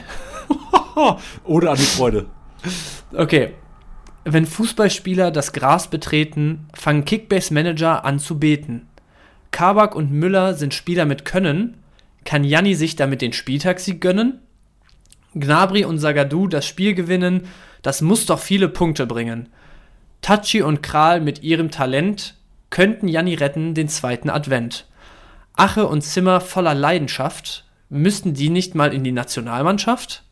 Bruch und Sieg, Emotionen im Spiel, Hoffen und Fluchen, das Kickbase-Gefühl. Das ist das Leben, durch das das Spiel rinnt, eine Leidenschaft, die uns alle mitnimmt. Egal wie alles überall herumrast, bitte macht weiter so mit eurem Podcast. Liebe Grüße, Britta. Mensch, herzerwärmend. Danke, Britta. Also Zimmer und Nationalmannschaft in einem Satz zu erwähnen, ist gewagt. Aber strong. hart. Gute, gute Ja. Rhymes dabei. Vielen Dank auf jeden Fall für alle Einsendungen, die beiden jetzt äh, stellvertretend dafür hier gewesen. Wir hoffen, ihr freut euch auch ein bisschen äh, über euer Gedicht hier und ähm, habt heute wieder Spaß gehabt beim Podcast. Das war's mal wieder mit Spieltagsliga Besieger, der Kickbase Podcast. Wenn es euch gefallen hat, bewertet den Podcast gerne auf Spotify, Apple Podcasts und Co.